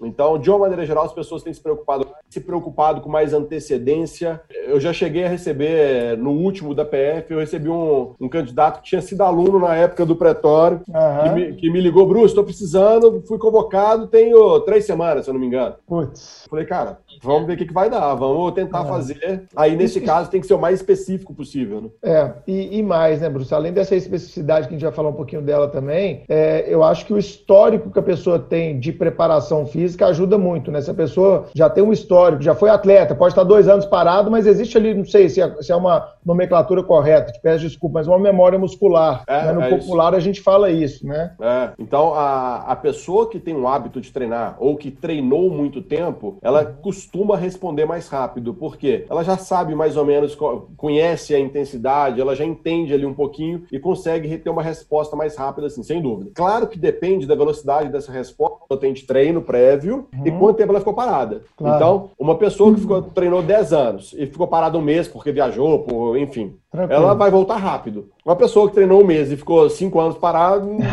ela não treinou, né? Haja memória, né? Haja memória. Exatamente, cara. Isso é muito importante. E, é, quando a gente fala de TAF, é, o pessoal às vezes começa a acreditar em alguns mitos. E assim, eu quero saber realmente se são mitos ou não. Por exemplo, ah, você vai fazer o concurso da PF, tem TAF, viu? Você precisa começar a se preparar aí com no mínimo 12 semanas. Isso é verdade mesmo? Tem alguns, alguns outros mitos que o pessoal costuma acreditar? Quais são as condutas realmente corretas, as condutas erradas? Porque eu acho importante a gente falar isso também, porque tem muito ouvinte que está começando a se preparar para concurso agora. Tem ouvintes Verdade. que já estão se preparando há muito tempo, mas tem uns que estão começando agora. E assim, às vezes caem nessas conversas aí, nesses gatilhos do medo, e ficam até preocupados e começam a se distanciar até dos seus sonhos, né? De, de realmente ser aprovado em concurso. Então, acho interessante a gente falar também sobre esses mitos aí. Não, Carol, perfeito. Assim, para além da questão da, do gatilho do medo, né? Uma coisa é certa: se não treinar, não passa. Se a pessoa uhum. que não tem histórico de treinamento, não, não passa. Isso é importante a gente deixar claro. Não adianta falar assim, ah, não, vai com fé que vai dar não vai dar. Uma pessoa que não está habituada não vai conseguir fazer, então é importante isso ficar claro. Só que uhum. a boa notícia é que é possível treinar. A boa notícia é que é possível reverter isso. 12 semanas é um tempo que a gente consegue imprimir uma série de modificações no corpo. A gente consegue sim evoluir algumas uhum. questões. Só que depende de uma série de coisas. Depende do histórico, né, como a gente havia falado. Depende uhum. da condição, por exemplo, de peso corporal dessa pessoa. Se é uma pessoa que está dentro do, do, do, peso corporal e da estética, tá? A discussão é performance uhum. e resultado pro, pro teste. A pessoa que está dentro do peso adequado para o teste, que simplesmente estava ali parada, mas alimenta relativamente bem, tem uma vida relativamente ativa, desce, sobe escada, esse cara com 12 uhum. semanas é possível treinar essa pessoa, né? Treinar é, de, de, forma muito direcionada para o teste. A pessoa uhum. que tem tempo, a vantagem é que o treino consegue ser mais tranquilo, com menos riscos. Uma pessoa com menos uhum. tempo de treino, querendo ou não, você está sujeito a ter um tipo de lesão. Você tem que, você tem que ser mais intenso. Aumenta o volume né, de treinamento aumenta... e acaba tendo lesão. É, e, a, e, mais a intensidade até, até, Bruno, que você acaba colocando é. uma pessoa, por exemplo, para fazer o teste de barra, uma mulher. Uma mulher conseguir fazer a barra barra não é simples. Não. Então, você uhum. começa a colocar a pessoa para fazer a barra. E, e um mito que existe também, Carol, muita gente acha que para o teste tem que treinar só aquilo que é pedido no teste. Uhum. Então, você uhum. vai. cansava de ver na academia a pessoa só fazendo barra e fazendo puxada, barra e puxada, barra e puxada. E aí, perna não treinava, mas aí como que eu vou saltar? Como que eu vou correr? A parte aeróbica. Você vai fazer um teste, por exemplo, de barra, que é extremamente desgastante para quem não está habituado. Eu tenho cinco minutos de intervalo entre um teste e outro, uma tentativa e outra, na verdade, né? Uhum. A tentativa e os, as provas. E se eu não for bem, eu tiver que fazer de novo aquele teste? Se eu tiver mal condicionado aerobicamente, eu não vou conseguir recuperar nesses cinco minutos. Eu vou chegar cansado no uhum. teste. Então, o importante é, tenho tempo, programar para fazer geral, fazer um treinamento geral, uma melhoria né, do corpo como um todo. À medida uhum. que vai aproximando, é, aí eu vou especificando o treinamento é muito, muito parecido com um ciclo olímpico, por exemplo, né? com a preparação de um atleta. A prova o tempo inteiro. Ele treina outras capacidades, quando chega uhum. no período perto da prova, ele direciona para aquilo ali. Ô, Bruce, isso que você está falando aí, cara, é, é, muito verdade. Porque, Chico, você sabe, né, cara? Eu fiz TAF, né? Sei, Bruno. Sabe quando foi meu TAF? Eu sei, Sabe quando foi meu TAF? Quando? Hã? Abril de 2002. Está completando 18 anos que eu fiz meu TAF. Sei, 18 fez, anos, cara. Eu sei que você fez TAF e eu sei que você tem uma certa meta de vida, que é repetir ah, o TAF depois que você se não é? Olha o Chiquinho revelando meus podres aí, Bruno. Saiu da PF exatamente da mesma jeito. É verdade, Bruce. Eu tracei uma meta, cara, até para me motivar, que é no dia que eu pedi minha aposentadoria na PF, eu vou ter 55 anos de idade, eu entrei muito novo. É, fiz meu TAF, eu tinha 23 para 24. É, o dia que eu entrar com o meu pedido de aposentadoria, eu vou na academia, eu vou repetir, eu vou numa pista, eu vou fazer exatamente o mesmo TAF que eu fiz quando eu entrei na PF lá em 2002, quando eu fiz o meu. É uma meta, cara, porque aí são 30 anos né, de serviço, ah, vou ter 55 na aposentadoria, então eu quero uma meta pessoal pessoal fazer um TAF no dia que eu pedi minha aposentadoria para mostrar assim, ó, tá vendo? Fui um servidor que honrou, né?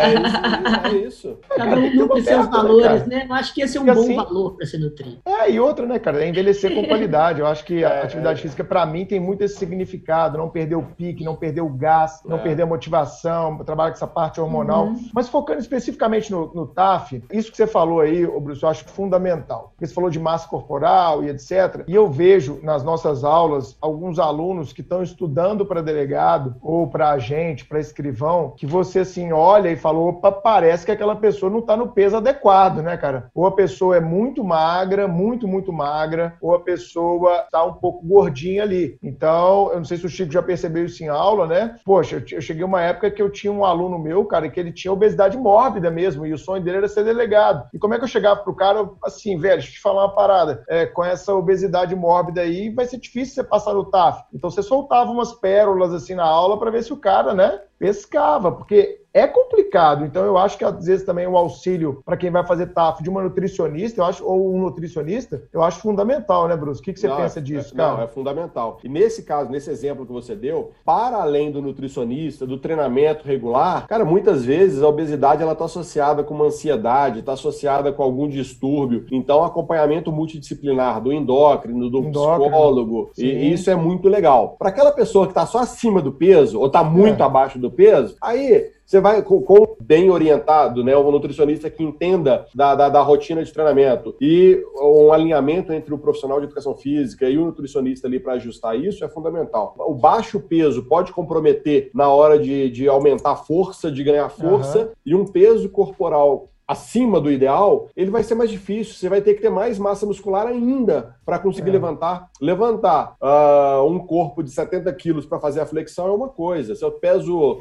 se eu abaixar para 65 é outra coisa. É. Então, é. às vezes, com o mesmo nível de força que eu tenho hoje, a hora que eu abaixo o peso vai ficar mais fácil de fazer. É, para as mulheres sustentar, enfim. Uhum. Ano passado, Chico e Carol, eu tava com um gotejamento é, na corda vocal, tava me deixando muito rouco. Eu fui na otorrino, fui na fono e nada descobria. Aí a, a otorrino, que era muito boa, muito competente, até indicada pela Renatinha Abreu, nossa professora, nosso colega, me falou: Bruno, você está com um problema aí de um, de um muco, de uma secreção na sua corda vocal, você usa sua, sua voz profissionalmente, você usa ela de uma forma muito forte, como a gente já conversou, né, Chico? Então, uh, além do acompanhamento com o fonoaudiólogo, vai no nutrólogo. Ô, Bruce, eu perdi, cara, com esse acompanhamento de nutrólogo, 3 quilos. Ô, bicho, eu tô me sentindo muito mais bem disposto e, e não poderia me considerar acima do peso mas eu perdi 3 quilos, dei uma secada maior e me ajudou, cara. 3 quilos, 3 quilos, parece bobeira, mas me ajudou, assim, enormemente. Então, eu acho que depoimento pessoal, isso é muito bom. E, Chico, como eu falei do TAF, eu queria trazer outro detalhe, isso é muito importante para a galera ver como é que TAF em concurso é um negócio que pega mesmo, sobremaneira em concurso da Polícia Federal. Quando saiu o resultado, Chiquinho, da prova objetiva, da redação e tudo mais, lá da primeira fase do meu concurso, lá em 2002, é, eu tava, cara, eram 56 mil candidatos no Brasil para 300 e tantas vagas, uma coisa assim, eu não lembro do número de vagas. Era muita vaga até, tá? Mas tinha 56 mil candidatos é, para delegado federal. Cara, eu, a minha classificação fiquei em 800 quando saiu esse primeiro resultado. Eu falei, nossa, tá longe pra caramba da, das vagas. E confesso, mas eu, eu treinava judô na época, era atleta de judô na época, né, Bruce? Então tinha mais facilidade de fazer um TAF. Não me preocupei muito com o TAF, não.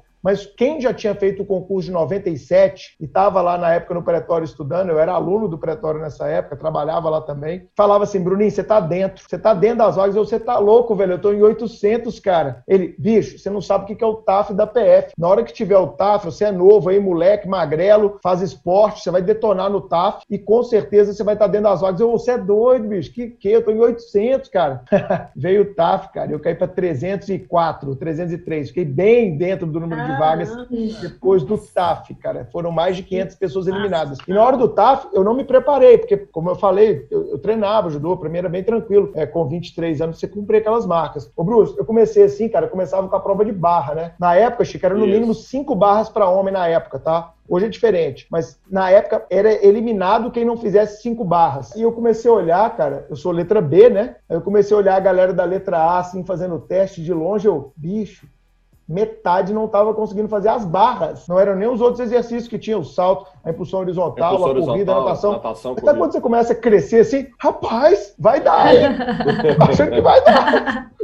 a galera começava a ser eliminada. Eu lembro de uma menina, eu lembro de uma menina que estudava comigo no Pretório, Bruce, ela era o quarto lugar no Brasil no concurso de delegado. Então eu estava em 800, essa menina estava em quarto lugar no concurso de delegado federal. Ela era a primeira de Minas, quarta do Brasil. E ela corria o nome dela era Conce, ela corria é, na mesma bateria que eu, né? Na mesma divisão, B e C corriam juntos ali. Cara, eu acabei minha volta com um tempo bem folgado na época e eu vi ela se esforçando. E a gente não podia correr junto com a outra pessoa é. incentivando o candidato. Você não pode, vamos, vamos! Eu fiquei, fiquei de longe assim, e ela começou a ter câmera e tal, e foi eliminada. Ela conseguiu fazer a barra, conseguiu fazer o salto, mas chegou na corrida, ela não conseguiu fazer. Então, Nossa. o quarto lugar do meu concurso, Chico, era uma menina muito inteligente e dedicada. Hoje ela é até procuradora da República e ela tomou pau no exame físico da Polícia Federal. Então não adianta você estar tá na, na, na ponta dos cascos no direito e chegar na hora do teste físico e perder. Porque vocês já imaginaram, ouvintes, a frustração que deve ser? Você fez tudo bonitinho, fez seu dever de casa, passou em todas as etapas, chegou lá na frente no TAF, que era para você jantar, que era um negócio de longo prazo, que só dependia de você, que normalmente o TAF é só eliminatório. O TAF não costuma ser, na maioria dos concursos, classificatório. Você tem que fazer um mínimo de repetições ali que o edital coloca e a pessoa ser eliminada. Eu conheço muita gente que já foi eliminada e posso assegurar para vocês, é extremamente frustrante. E quem está fora do número de vaga, como foi o meu caso, às vezes entra para dentro do número de vagas exatamente pelo teste físico, não é isso, Bruce? É, é, isso aí. Eu tive a experiência já de uns dois ou três TAFs de, de bombeiro militar como, como aplicador. Então, ah, sim, isso é ótimo. Na época, na época da, que, né, que eu trabalhava, que eu atuava na PUC Minas. Então uhum. a gente né, participou, enfim, a gente aplicava os testes. E, e é realmente muito. É, você vê na cara do candidato, o cara não passar, eu conversei com vários depois, nossa, eu achei que fosse dar, não deu, nossa, que frustração, mas agora eu vou me dedicar mais pro próximo. Então é realmente perder uma oportunidade daquilo que estava ali na sua mão, daquilo que dependia de você conseguiu organizar. E outra, né, Bruce? Treinar sempre um pouquinho acima daquilo que é necessário, né? Se são necessários cinco barras, você tem que estar tá fazendo sete, pelo menos, ali, bem exatamente. tranquilo, né, cara? É exatamente. Porque chega lá na hora, vai que tem gente, tem gente que se motiva, tem gente que fazia cinco, chega na hora é. fez oito, né? Então, Aquele atleta assim... olímpico nunca fez aquela marca, chegou no dia da competição, no dia da Olimpíada, e bateu o recorde mundial. Foi a melhor performance da vida dele, porque ele chegou na ponta dos cascos. É, exatamente. E, o, e o que que acontece? No treinamento, né, igual em prova é assim, é treinar sempre superior, como você bem colocou. Então, se eu consigo correr a 12, 13, corre a 12, 13, não tenta correr a 14 também. Se eu treinei e só consigo correr a 11, não tenta correr a 12 também não, porque senão você vai quebrar. Não, tô bem, tô uhum. seguro. Você treinou o tempo inteiro a, a 11 por hora, por exemplo. Você conseguiu cumprir a meta ali, você nunca treinou, você não sabia correr e tudo mais. Aí você corre a 11, aí você começou a correr, tô bem. Aí você vai e acelera e aumenta a intensidade. Você vai quebrar você não vai conseguir. Então, é, faz o que você treinou. Tem um, um, grande amigo meu, que é do old school também, é treinador de corrida.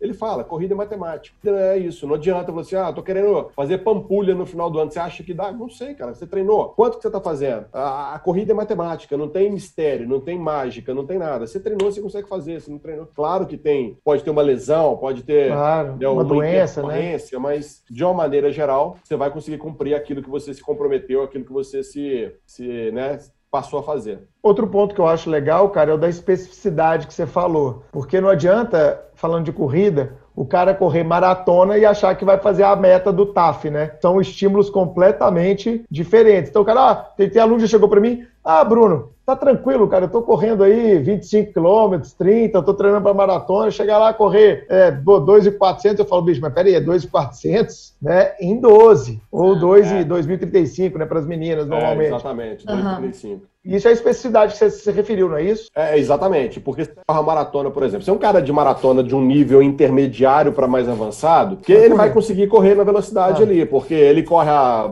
11, 12 e vai correr a 11, 12.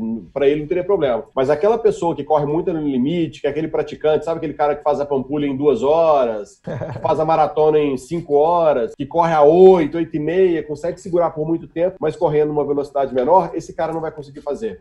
Então, é, ele precisa aumentar a velocidade dele. E o mesmo se aplica. Ah, eu sou ciclista. Você vai ter que treinar corrida. Não tem jeito. Você vai ter que treinar corrida. Você vai ter que. Porque aí. Treinar natação. Exatamente. A transferência é ainda menor. Se da maratona para o 2,400 já não é tão simples, para corrida, para um ciclista, por exemplo, para corrida, um ciclista para natação, um judoca para natação. Então, uhum. é diferente. Então. É. É, e a natação também, né?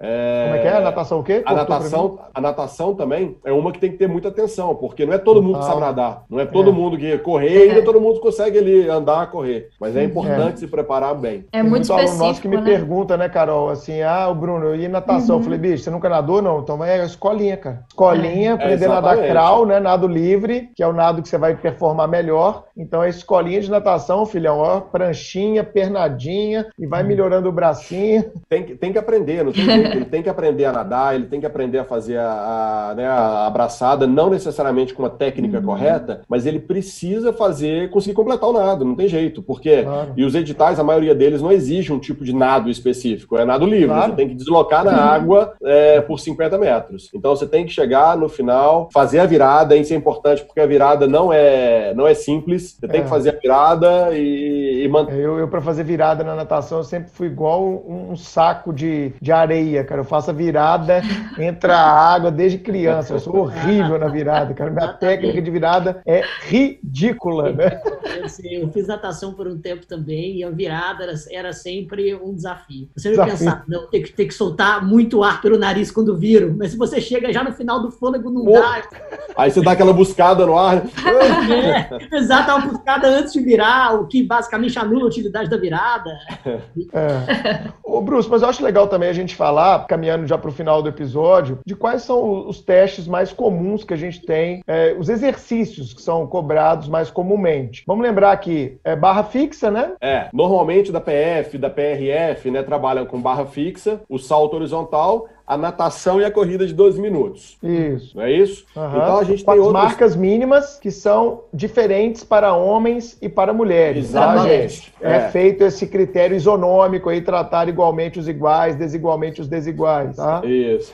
E, e é legal entender, por exemplo, no caso da barra fixa, que é um exercício que elimina muito também, né? Um teste que elimina muito, é, a pegada é livre, então você pode fazer com a pegada pronada, pronada ou supinada. supinada. Exatamente. Você pode fazer com qualquer, qualquer uma das duas. E para dinâmico dos homens e das mulheres é isométrico. Das mulheres, ela tem que sustentar. Ela não precisa subir, ela uhum. alcança a posição e sustenta uhum. por, né, pelo tempo. Então, Sim. isso é, é, importante. E a gente tem outros testes, por exemplo, que tem da, da Polícia Civil, tem a flexão de braço. Sim. Bombeiro, flexão tradicional, da... né? Não é igual do presidente com o joelho no chão, não, né? Não, não, não, não.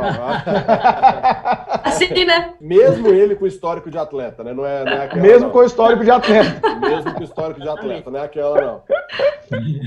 É, então tem a flexão de braço, tem alguns testes que, que, né, que são é, alguns tasks são exigidos o teste de agilidade, ah, então você tem um deslocamento. Verdade. É um teste menos físico e mais motor, vamos dizer uh -huh. assim. Ele tem menos de mais de coordenação, né? Mais de coordenação. Então, mas que é importante a pessoa se preparar. Ela tem que saber Sim. fazer o teste, ela tem uhum. que, que, deslocar. E, e, alguns testes tem o de 50 metros, em vez de ter o de natação, tem de 50 metros rasos. De corrida, né? De corrida. Polícia é. Legislativa tem muito isso. É, né? Polícia da Assembleia, Polícia do, do, Senado, eu acho que tem esse teste aí, salvo engano. É. O da Polícia Civil tem, do Bombeiro também. Eu não sei se os últimos editais, mas do Bombeiro também tem. Uhum. Então, em vez da natação, alguns deles têm, a, têm esses testes. Então, são 50 metros, que diferentemente do, do, do teste de, do, de 12 minutos, né? É um teste que vai avaliar muito mais a sua capacidade de explosão, a de Sim. força, do que uhum. necessariamente a capacidade então, Sim. são treinos muito diferentes um do outro. É, tem, alguns, tem alguns concursos delegados que pedem aquele meio sugado, né? Ah,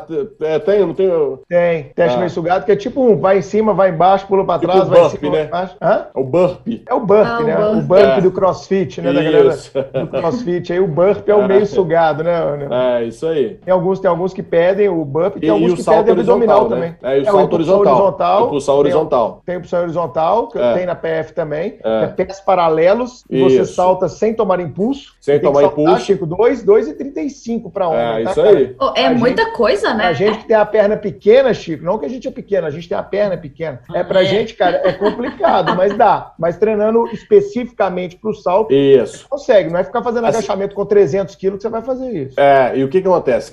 Com esse é. teste especificamente, o que eu via muito dos candidatos, a, a grande dificuldade, a força e a potência pro salto. É a coordenação pro salto. Coordenação. E você não o pode grande... cair pra trás. Exatamente. Exatamente, porque a marcação é do seu ponto mais próximo do salto. Então, uhum. já cansei de ver de gente que conseguia nos treinamentos e tudo mais saltar a distância, mas na hora de cair, cair com a mão para trás, por exemplo. Caía, Queimou né? o salto. E tem que São cair com os dois pés juntos, né? Não, tem, os dois não precisa, podem estar um à frente do outro, mas a marcação vai ser do podem. mais próximo. Ah, tá. Uhum. A marcação, o pé de né? trás. Ah, entendi. O Isso, último toque do seu corpo no chão. Então pode Isso, ser com a bunda, pode ser com a mão e tal. Você cai com a mão para trás. O legal é que você tem só duas chances, tá, minha amiga? Queimou uma, você pode ficar ali o dia inteiro tentando, não. Uhum. Tentou uma. Ó, segura aí que daqui a pouco nós vamos fazer o de todo mundo, você faz de novo. É. Ou a segunda uhum. não deu, você nem continua no teste, tá, Carol? Já cata suas coisinhas, bota debaixo Já acaba tá eliminado. E vaza, você nem faz os, os, outros testes. Não, e muito bem, muito bem lembrado. O, o, teste de 12 minutos é só uma tentativa de uma maneira ah, é, geral. É, tem o teste de 12 minutos de corrida, é. que é o teste de Cooper, né? A é maioria dos testes são duas tentativas com 5 minutos de intervalo. Você corrida pode não. tanto, corrida não. Você pode tanto fazer um teste para tentar melhorar ou para tentar uhum. alcançar o resultado se você não alcançou. É, e para melhorar é só Entendi. quando tem é, é, é, a classificação, né? Só isso, quando o taxa é classificatório. Porque quando ele é só eliminatório, você fez o mínimo, filho, ó, acabou, tô dentro e vamos tocar o pau. É. E... e assim, uma coisa que é importante, porque é uma matemática, uma estratégia importante aí, pegando como exemplo da Polícia Federal, que você tem um mínimo em cada teste, mas tem um mínimo no conjunto de geral. testes. Se você então, fizer o mínimo em todos, uhum. não dá o mínimo. Você não passa, geral. você não passa, exatamente. Então, você tem que focar ali para a minha dificuldade é natação, não consigo nadar, então eu tenho que nadar para garantir o mínimo, e na corrida uhum. que eu mando bem, eu tenho que tirar cinco. É isso aí. Então, uhum. é importante entender essa matemática e montar essa estratégia para falar assim: ó, se eu garantir o mínimo aqui no que eu sou mal, na barra, uhum. por exemplo, eu tenho que saltar.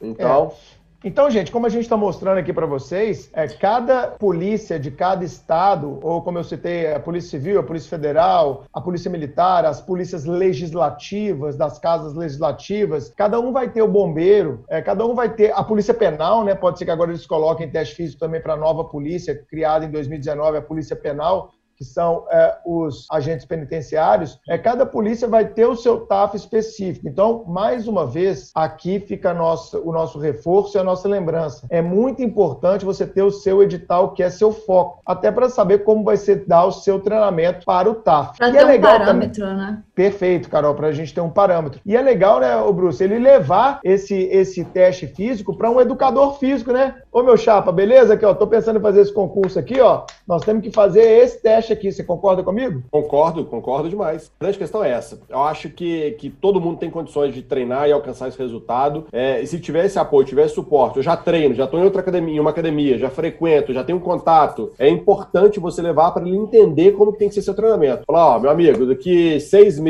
é a perspectiva de ter a realização uhum. do teste. Então, em seis meses eu tenho que conseguir fazer isso daqui. Me ajuda? Uhum. Monta aqui a programação para que eu possa fazer. Então, explicar, é, cumprir, dialogar com esse profissional o tempo inteiro para vocês irem ajustando o treinamento à medida que você vai, vai avançando, ou se não estiver melhorando, que ele possa fazer algum tipo de ajuste. Isso Ô, que Bruce, você falou, eu acho. Fala, Carol. Eu fiquei com, com uma dúvida aqui agora. Pergunta assim, de, de leiga mesmo. Você falou sobre levar o, o edital, as previsões do edital sobre o, TAF para o preparador físico, se a pessoa quiser se preparar sozinha, é possível? Ela consegue? Ou você acha que não é recomendado? Se ela tiver já um preparo físico constante, já há muito tempo, mesmo assim, você acha que é ideal que ela tenha, de fato, um preparador físico para esse teste específico? Carol, eu sou adepto de que as pessoas têm que ter autonomia para frequentar, porque eu acho para fazer atividade física. Eu acho que quanto mais pessoas fazendo atividade física, no longo prazo, é, mais pessoas vão procurar também os profissionais, vão entender os benefícios da atividade. Então, quanto mais autonomia para fazer, eu acho que é importante que se tenha. E, e ainda mais no momento, como a uhum. maioria dos nossos ouvintes aqui, né, estudando, muitos até, não, não sei como é a realidade, mas muitos devem deixar de trabalhar e ficar por conta dos estudos, enfim. É possível sim, mas é importante importante, pelo menos um bate-papo inicial, entender, conversar com algumas pessoas que já passaram por essa experiência, não para copiar o treino, mas para entender algumas, uhum. alguns direcionamentos. Por exemplo, a, aquela pessoa que faz barra todo dia, o treino dela é só fazer a barra todo dia. Vai ajudar no teste? Com certeza vai, mas tem chance de gerar umas, algumas disfunções. Então, por mais que faça a barra, faz uma flexão para compensar, para equilibrar a musculatura. Uhum. Então, para tentar ter algumas estratégias para tentar minimizar o risco de, de treinar sozinho. Mas possível é, não é o mais recomendável, mas é possível sim uhum. e, as pessoas têm que ter autonomia. Eu sou muito favorável a isso. Não, eu acho que o que o Bruce falou, Carol, é, só em complemento ao que você perguntou, é muito importante porque a gente não está aqui recomendando, igual muitos alunos acham, a contratação de um personal trainer que vai custar 500 ah, reais por mês, 600 reais uhum. por mês. Não, às vezes pode ser. Um, a gente tem excelentes profissionais de educação física em pátios de musculação, em, em salas de ginástica, né? Uhum. Ali no, na, na, área de musculação. E esse, esse, e ele pode já ter uma experiência de ter tido outros alunos alunos anteriormente, fez um trabalho legal. Uhum. Então pode ser uma ficha mesmo de musculação na academia, feita pelo profissional que está ali é, na sala de musculação. No dia que você for agendar a sua ficha, leva o edital e mostra para ele, não é isso, Bruce? É isso aí. Não, tá falando de contratar um personal? Não, de, de forma alguma. Eu acho uhum. que é uhum. possível. Né? Quem já,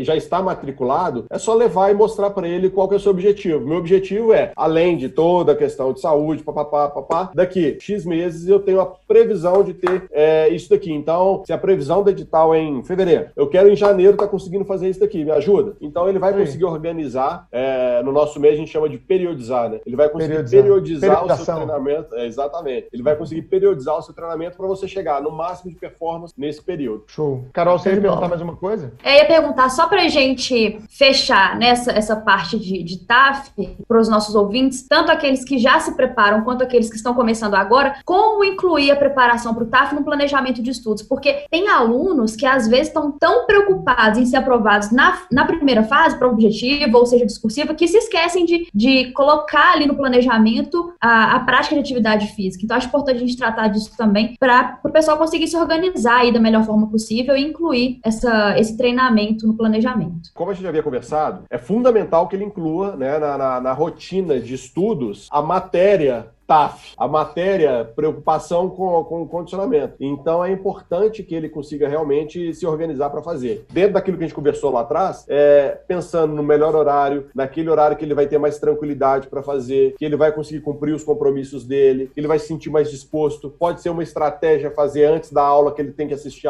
assistir de manhã. Uhum. Então, no intervalo de aula, se a pessoa estuda em casa, enfim. É, é, ele tem que colocar, tem que ser inserido na rotina dele, isso é fato. E aí, Carol, é, entra uma, uma experiência nossa que eu tenho vivido com muitos e muitos alunos. Sabe qual é, Bruce? O cara vai treinando ali na academia, com a ficha mesmo do instrutor da academia, e aí quando ele é convocado ali, normalmente entre a convocação e o teste físico, vai ali entre 30 e 45 dias, essa tem sido a média. Aí, Carol, esses caras, a maioria, o cara, é para tá para ser aprovado, é o cara gasta um mês ali de personal contrata um personal uhum. específico para aumentar essa periodização que o, que o Bruce falou, para chegar lá na ponta dos cascos voando, né, Bruce? Ele já estava vindo num, num, período mais longo, ele faz aquela periodização ali, às vezes, de três, quatro semanas, para chegar e jantar lá no TAF, não é isso, cara? É isso aí, que aí nesse período né, próximo é o que a gente entra, chama de, de período específico, né? É o período uhum. pré-competitivo, quase. Então, é. ele vai fazer uhum. absolutamente direcionado para aquilo. Ele não tem que melhorar a capacidade aeróbica dele, ele só vai treinar agora para conseguir fazer tiros de 12 minutos, 13 minutos, é,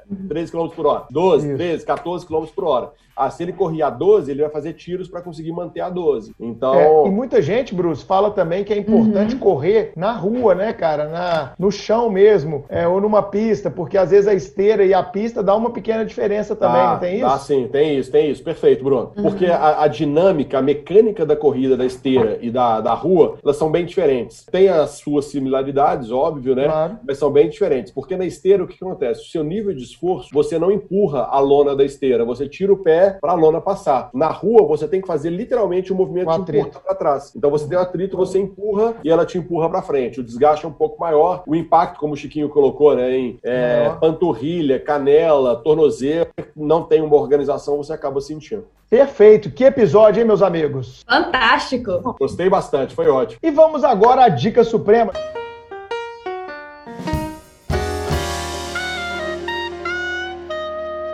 Chiquinho, o que você trouxe dessa vez? Vamos lá, Bruno. Pela primeira vez eu vou fazer uma promoção pessoal na Dica Suprema. Pode? Que? Claro, cara. Você manda aqui.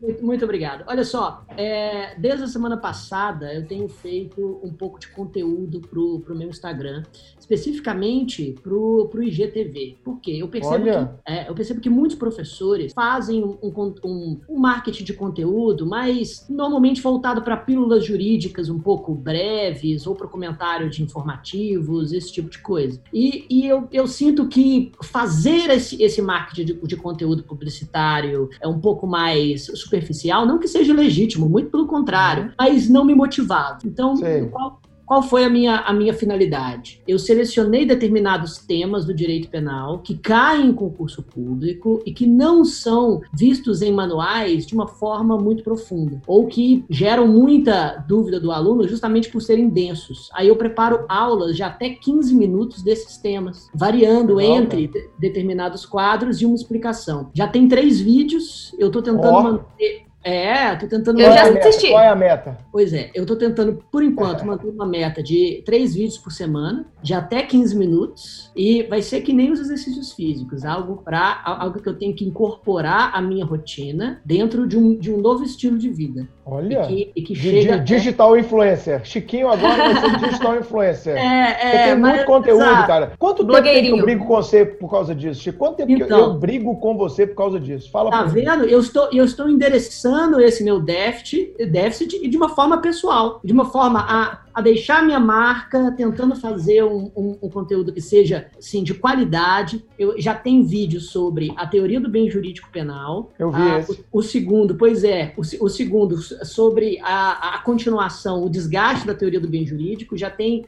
vídeo sobre a teoria do erro, algumas, algumas más percepções entre erro de tipo discriminante putativa e tem muita coisa legal. Você que está ouvindo esse cast agora, vai, entra lá no meu IGTV, e todo vídeo cuja capa é um, um, slide azul com o tema do vídeo vai ser, então, vão, vão ser esses vídeos. Eu, eu, planejo deixar no meu Instagram um repositório de conhecimento jurídico e não simplesmente de pílulas do momento. Então, Adorei uau. que tá gravado. Tá gravado. Exato, tá gravado. Esse compromisso é público. Transformei isso em uma dica suprema para mostrar. Olha isso. Exato, para mostrar, para mostrar esse meu compromisso, assim como eu tenho com os meus exercícios físicos. Boa, garoto. Chiquinho, qual Carol. é o seu Instagram? Ah, é boa. Prof. Francisco Menezes. Muito bem, Carol. Isso aí.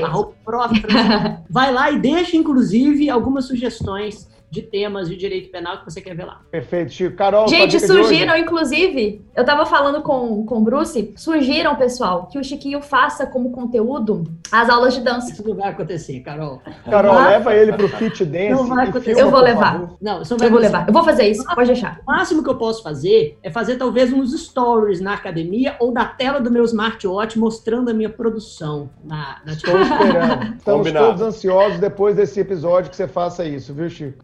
tá bom. Eu posso. já, a, gente já, a gente já falou, né, Chico, no episódio com a Flavinha. Ô, Bruce, sempre que eu vou treinar sábado ou domingo, e, é uma rotina treinar sábado ou domingo para mim, eu vou sempre um dos dois, eu tiro uma foto e posto pra galera ver assim, filho, ó, final de semana, bora lá. Eu até coloco tá a legenda Never Stop. Never né? Stop. Tá pago, não, Never Stop. Never Stop é antigão, né? Aí eu coloco lá, Never Stop, cara. Estamos aqui, ó, ralamos a semana inteira, se ferramos, se fudemos todo, mas estamos aqui, ó, treinando e dia. Ou então eu coloco assim, ó, cuidando do corpo e da mente. Essa é, essa é a É isso aí. Carol, sua dica, minha amiga. Bom, dentro do que a gente falou aqui, eu quero destacar duas situações.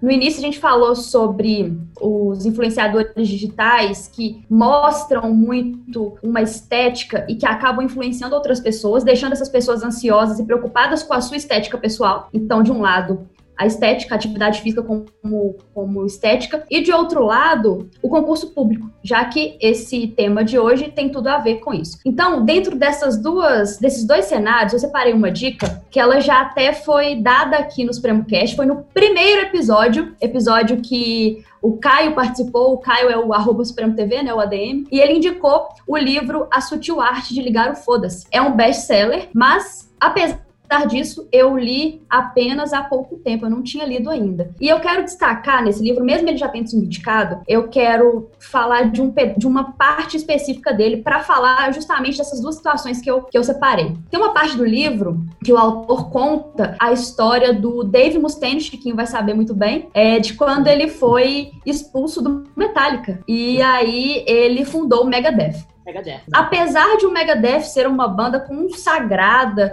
e de ter gerado muito lucro e ter dado ao Dave muita fama, ele sempre era o cara que foi expulso do Metallica. Quando ele olhava para si próprio, ele sempre se via como o cara que foi expulso do Metallica, ou seja, ele dava um valor para a sua própria vida com base no sucesso de uma outra banda, com base no sucesso de outras pessoas. E aí quando a gente fala de estética de concurso público e de tudo na vida também, a gente tende a se comparar muito com as outras pessoas. Então, a lição que eu tiro dessa parte do livro, e é essa dica que eu quero apresentar, é justamente essa: nunca compare a sua vida com a vida do outro, não compare a sua história com a vida com a história do outro, porque nós vivemos em circunstâncias diferentes. Então, às vezes, o seu sucesso é diferente do sucesso do outro. E às vezes a gente compara a nossa vida com base no sucesso do outro, sem saber se o sucesso do outro pro outro é um sucesso, né? Exato. né? Porque às vezes o cara, sei lá, é aprovado um concurso de magistratura, mas ele queria Ministério Público. E aí você toma aquilo como se fosse uma regra, como se fosse um sucesso para você, você se diminui e se afasta do seu objetivo com base nesse sucesso do outro, que pro outro às vezes nem era um sucesso.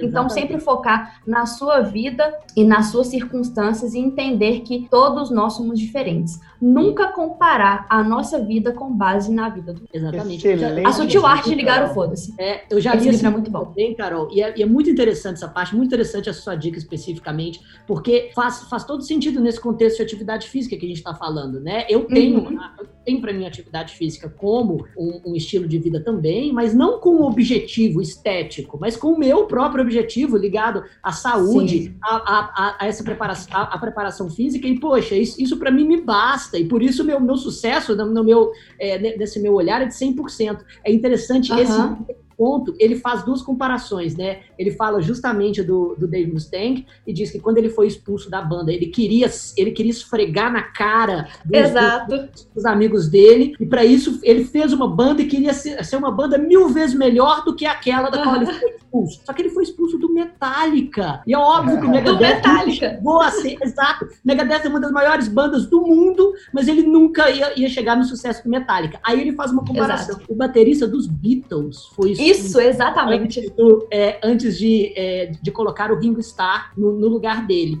No início, ele ficou extremamente triste e até tentou suicida. Até tentou Exato. suicídio. Mas muitos anos depois ele diz: Olha, ser expulso dos Beatles foi a melhor coisa que já me aconteceu. Porque hoje eu tenho uma esposa que eu amo, uma família que, que para mim é o meu objetivo de vida. E, e na época que eu, que eu, eu, que eu tava nos Beatles, eu, eu era só um, um cara drogado, sem nenhum objetivo na vida. E, sinceramente, sou muito mais feliz do que seria se eu continuasse na, na banda. Cara, Será? é fenomenal. Beatles, porra! Pera aí, velho. É, não é molejo, não, irmão. É Beatles. Mas aí que tá. Mas aí- Ele foi expulso do Metallica. E se ele tentasse superar não, os do Metallica, ok. Eu tô falando do, do cara que saiu do Beatles e falou que é muito mais feliz hoje. Aí eu truco ele. Mas assim, pela Não, perspectiva de análise, né, da, da nossa vida, assim, às vezes a gente Ele analisa. poderia, que é né? aquilo, ele poderia ter construído mesmo a coisa que ele construiu uma família, tendo sido o baterista dos Beatles. Mas enfim. Ô, Bruce, qual que é a sua dica suprema aí, meu amigo, pra gente encerrar esse episódio? Vamos lá. Não, vamos lá então. E bem nessa linha então do que a gente está conversando, né? da- da- pegando um pouco da, da linha da Carol também das dicas. Um livro que eu tô lendo agora, longe de ser livro no conceito de autoajuda, mas eu acho que ele está muito relacionado com o que a gente está fazendo agora com, com relação a essa discussão da atividade física, que é o Pense Simples, do Gustavo Caetano. Já então li. é o livro já eu tô, eu tô acabando de ler agora, é muito, Muito bacana. bom. Então ele traz uma série de, de, de insights e como ele conduziu a vida de empreendedor, como que ele via oportunidade nas coisas, mas principalmente o tanto que ele chama atenção para o título, né? Que é Pense Simples, que às É. vezes a coisa é menos, muito menos complicada do que a gente imagina. Então, física, ela não precisa ser feita na academia mais cara, ela não precisa ser feita com personal, ela não precisa ser feita naquela estrutura. Haja visto o que todo mundo está fazendo em casa hoje. O importante é começar. Ah, se você não tem as condições de começar da maneira ideal, começa de alguma forma e vai aumentando progressivamente. Então, pensa simples, é, tenta tirar essa, né, essas amarras que a, que a atividade física tem, é, traz a atividade física de uma forma lúdica, gostosa, saudável para sua vida, que o resultado vem. Seja ele uma melhora da condição física, seja ele a melhora da, da, da sua relação com estética, com saúde, e aí o principal, né, o tema do nosso, da, da nossa conversa, que é a aprovação no TAF. Então, é, vamos pensar a atividade cara. física de forma mais simples, vamos pensar a atividade física muito menos complexa do que ela é para iniciar. Então, acho que, Perfeito. que é a dica aí para a turma que está assistindo a gente. O, o Gustavo, o Gustavo, Bruce, ele é um grande amigo do Supremo, não sei se você sabe, o Supremo foi uma das primeiras empresas aí, são clientes da, da empresa Samba. dele, né, da Samba. O Supremo é cliente da Samba desde 2012, eh, 2013, por ali a gente já é, 2014, de repente, a gente é cliente da Samba. O Fredão, que é meu sócio, que você conhece, é, o Fred é um, frequenta a casa do Gustavo, então o Gustavo é um grande amigo do Supremo. Fica aqui o nosso abraço pro Gustavo Caetano, grande bem empreendedor bacana. Aqui das Minas Gerais, né? Isso que mesmo. escreveu esse livro, que é ótimo. Que é Bom, ótimo, é você bacana. tem outra dica, cara? Você tinha. São duas Não, ou uma só? essa. Bom, a minha dica de hoje é esse livrinho aqui, galera, Poder do Hábito. Esse livro. Ele me deu alguns cliques muito legais, ele já foi recomendado em alguns episódios nossos, eu acho, em um episódio. Mas esse livro, ele vai trabalhar a ideia do clique, é, da conduta, do hábito e da recompensa que você tem. E é muito o que eu penso sobre atividade física, sobre estudar, sobre ir dar aula, sobre cuidar de quem está perto, sobre proteger as pessoas que importam, sobre trabalhar, né, sobre o levantar todo dia e repetir hábitos e a rotina. Eu fiz uma postagem que bombou no Twitter esses dias que foi: "E aí, galera, esse esse coronavírus, ele nos colocou para pensar, ele tirou a gente desse automático, né? E ao tirar a gente do automático, ele transformou a nossa rotina. E muita gente agora tá vendo o quanto era bom ter uma rotina, não é verdade? Todo mundo tá falando hoje, pô, minha rotina era uma merda, agora na hora que você dá essa parada, você fica, cara, eu gostava da minha rotina, eu gostava de acordar cedo, eu gostava de produzir, eu gostava de trabalhar. Não é não ter uma rotina. Esse é o pulo do gato para esse momento. É refazer as suas rotinas. Não sabemos quanto tempo te- teremos que ficar assim, espero que pouco tempo, mas a ideia é refazer as suas rotinas, como a gente falou também no último episódio com o Marcos Errar. Beleza?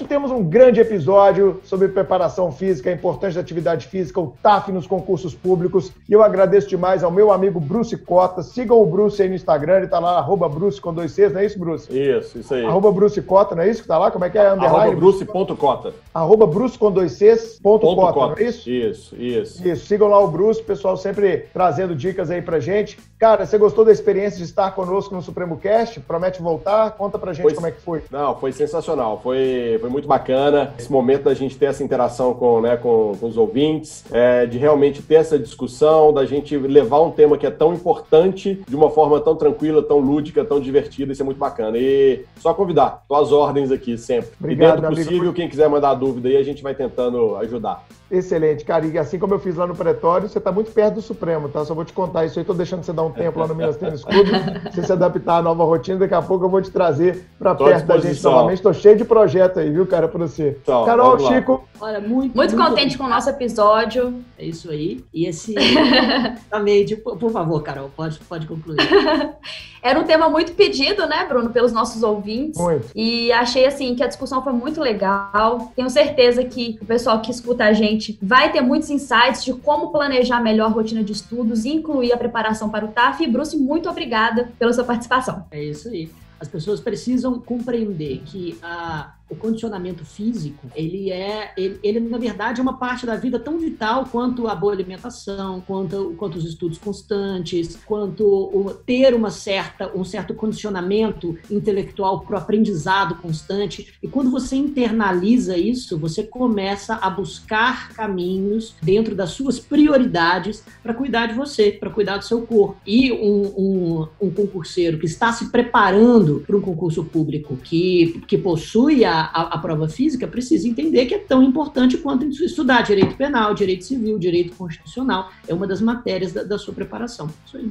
É isso. Bruce, muito obrigado pela sua presença. Espero que seja a primeira de várias e espero que os nossos alunos tenham saído desse podcast, desse Supremo Cast, mais conscientes da necessidade de incluir a preparação física na sua rotina, quer seja pela sua saúde, pelos seus hormônios, pela sua felicidade, pela sua alegria, pelo seu envelhecimento, que estamos todo mundo, né, caminhando sempre aí para um envelhecimento de qualidade e, claro, também para ser incorporado nas suas rotinas, especialmente para aqueles que fazem concursos que têm o TAF. Consultem, viu, gente, no edital de vocês como é o TAF do concurso que você deseja. Bruce, obrigado, meu amigo. Tchau, Chico. Tchau, Carol. Valeu, gente. Eu que agradeço. Grande abraço. Tchau, tchau, gente.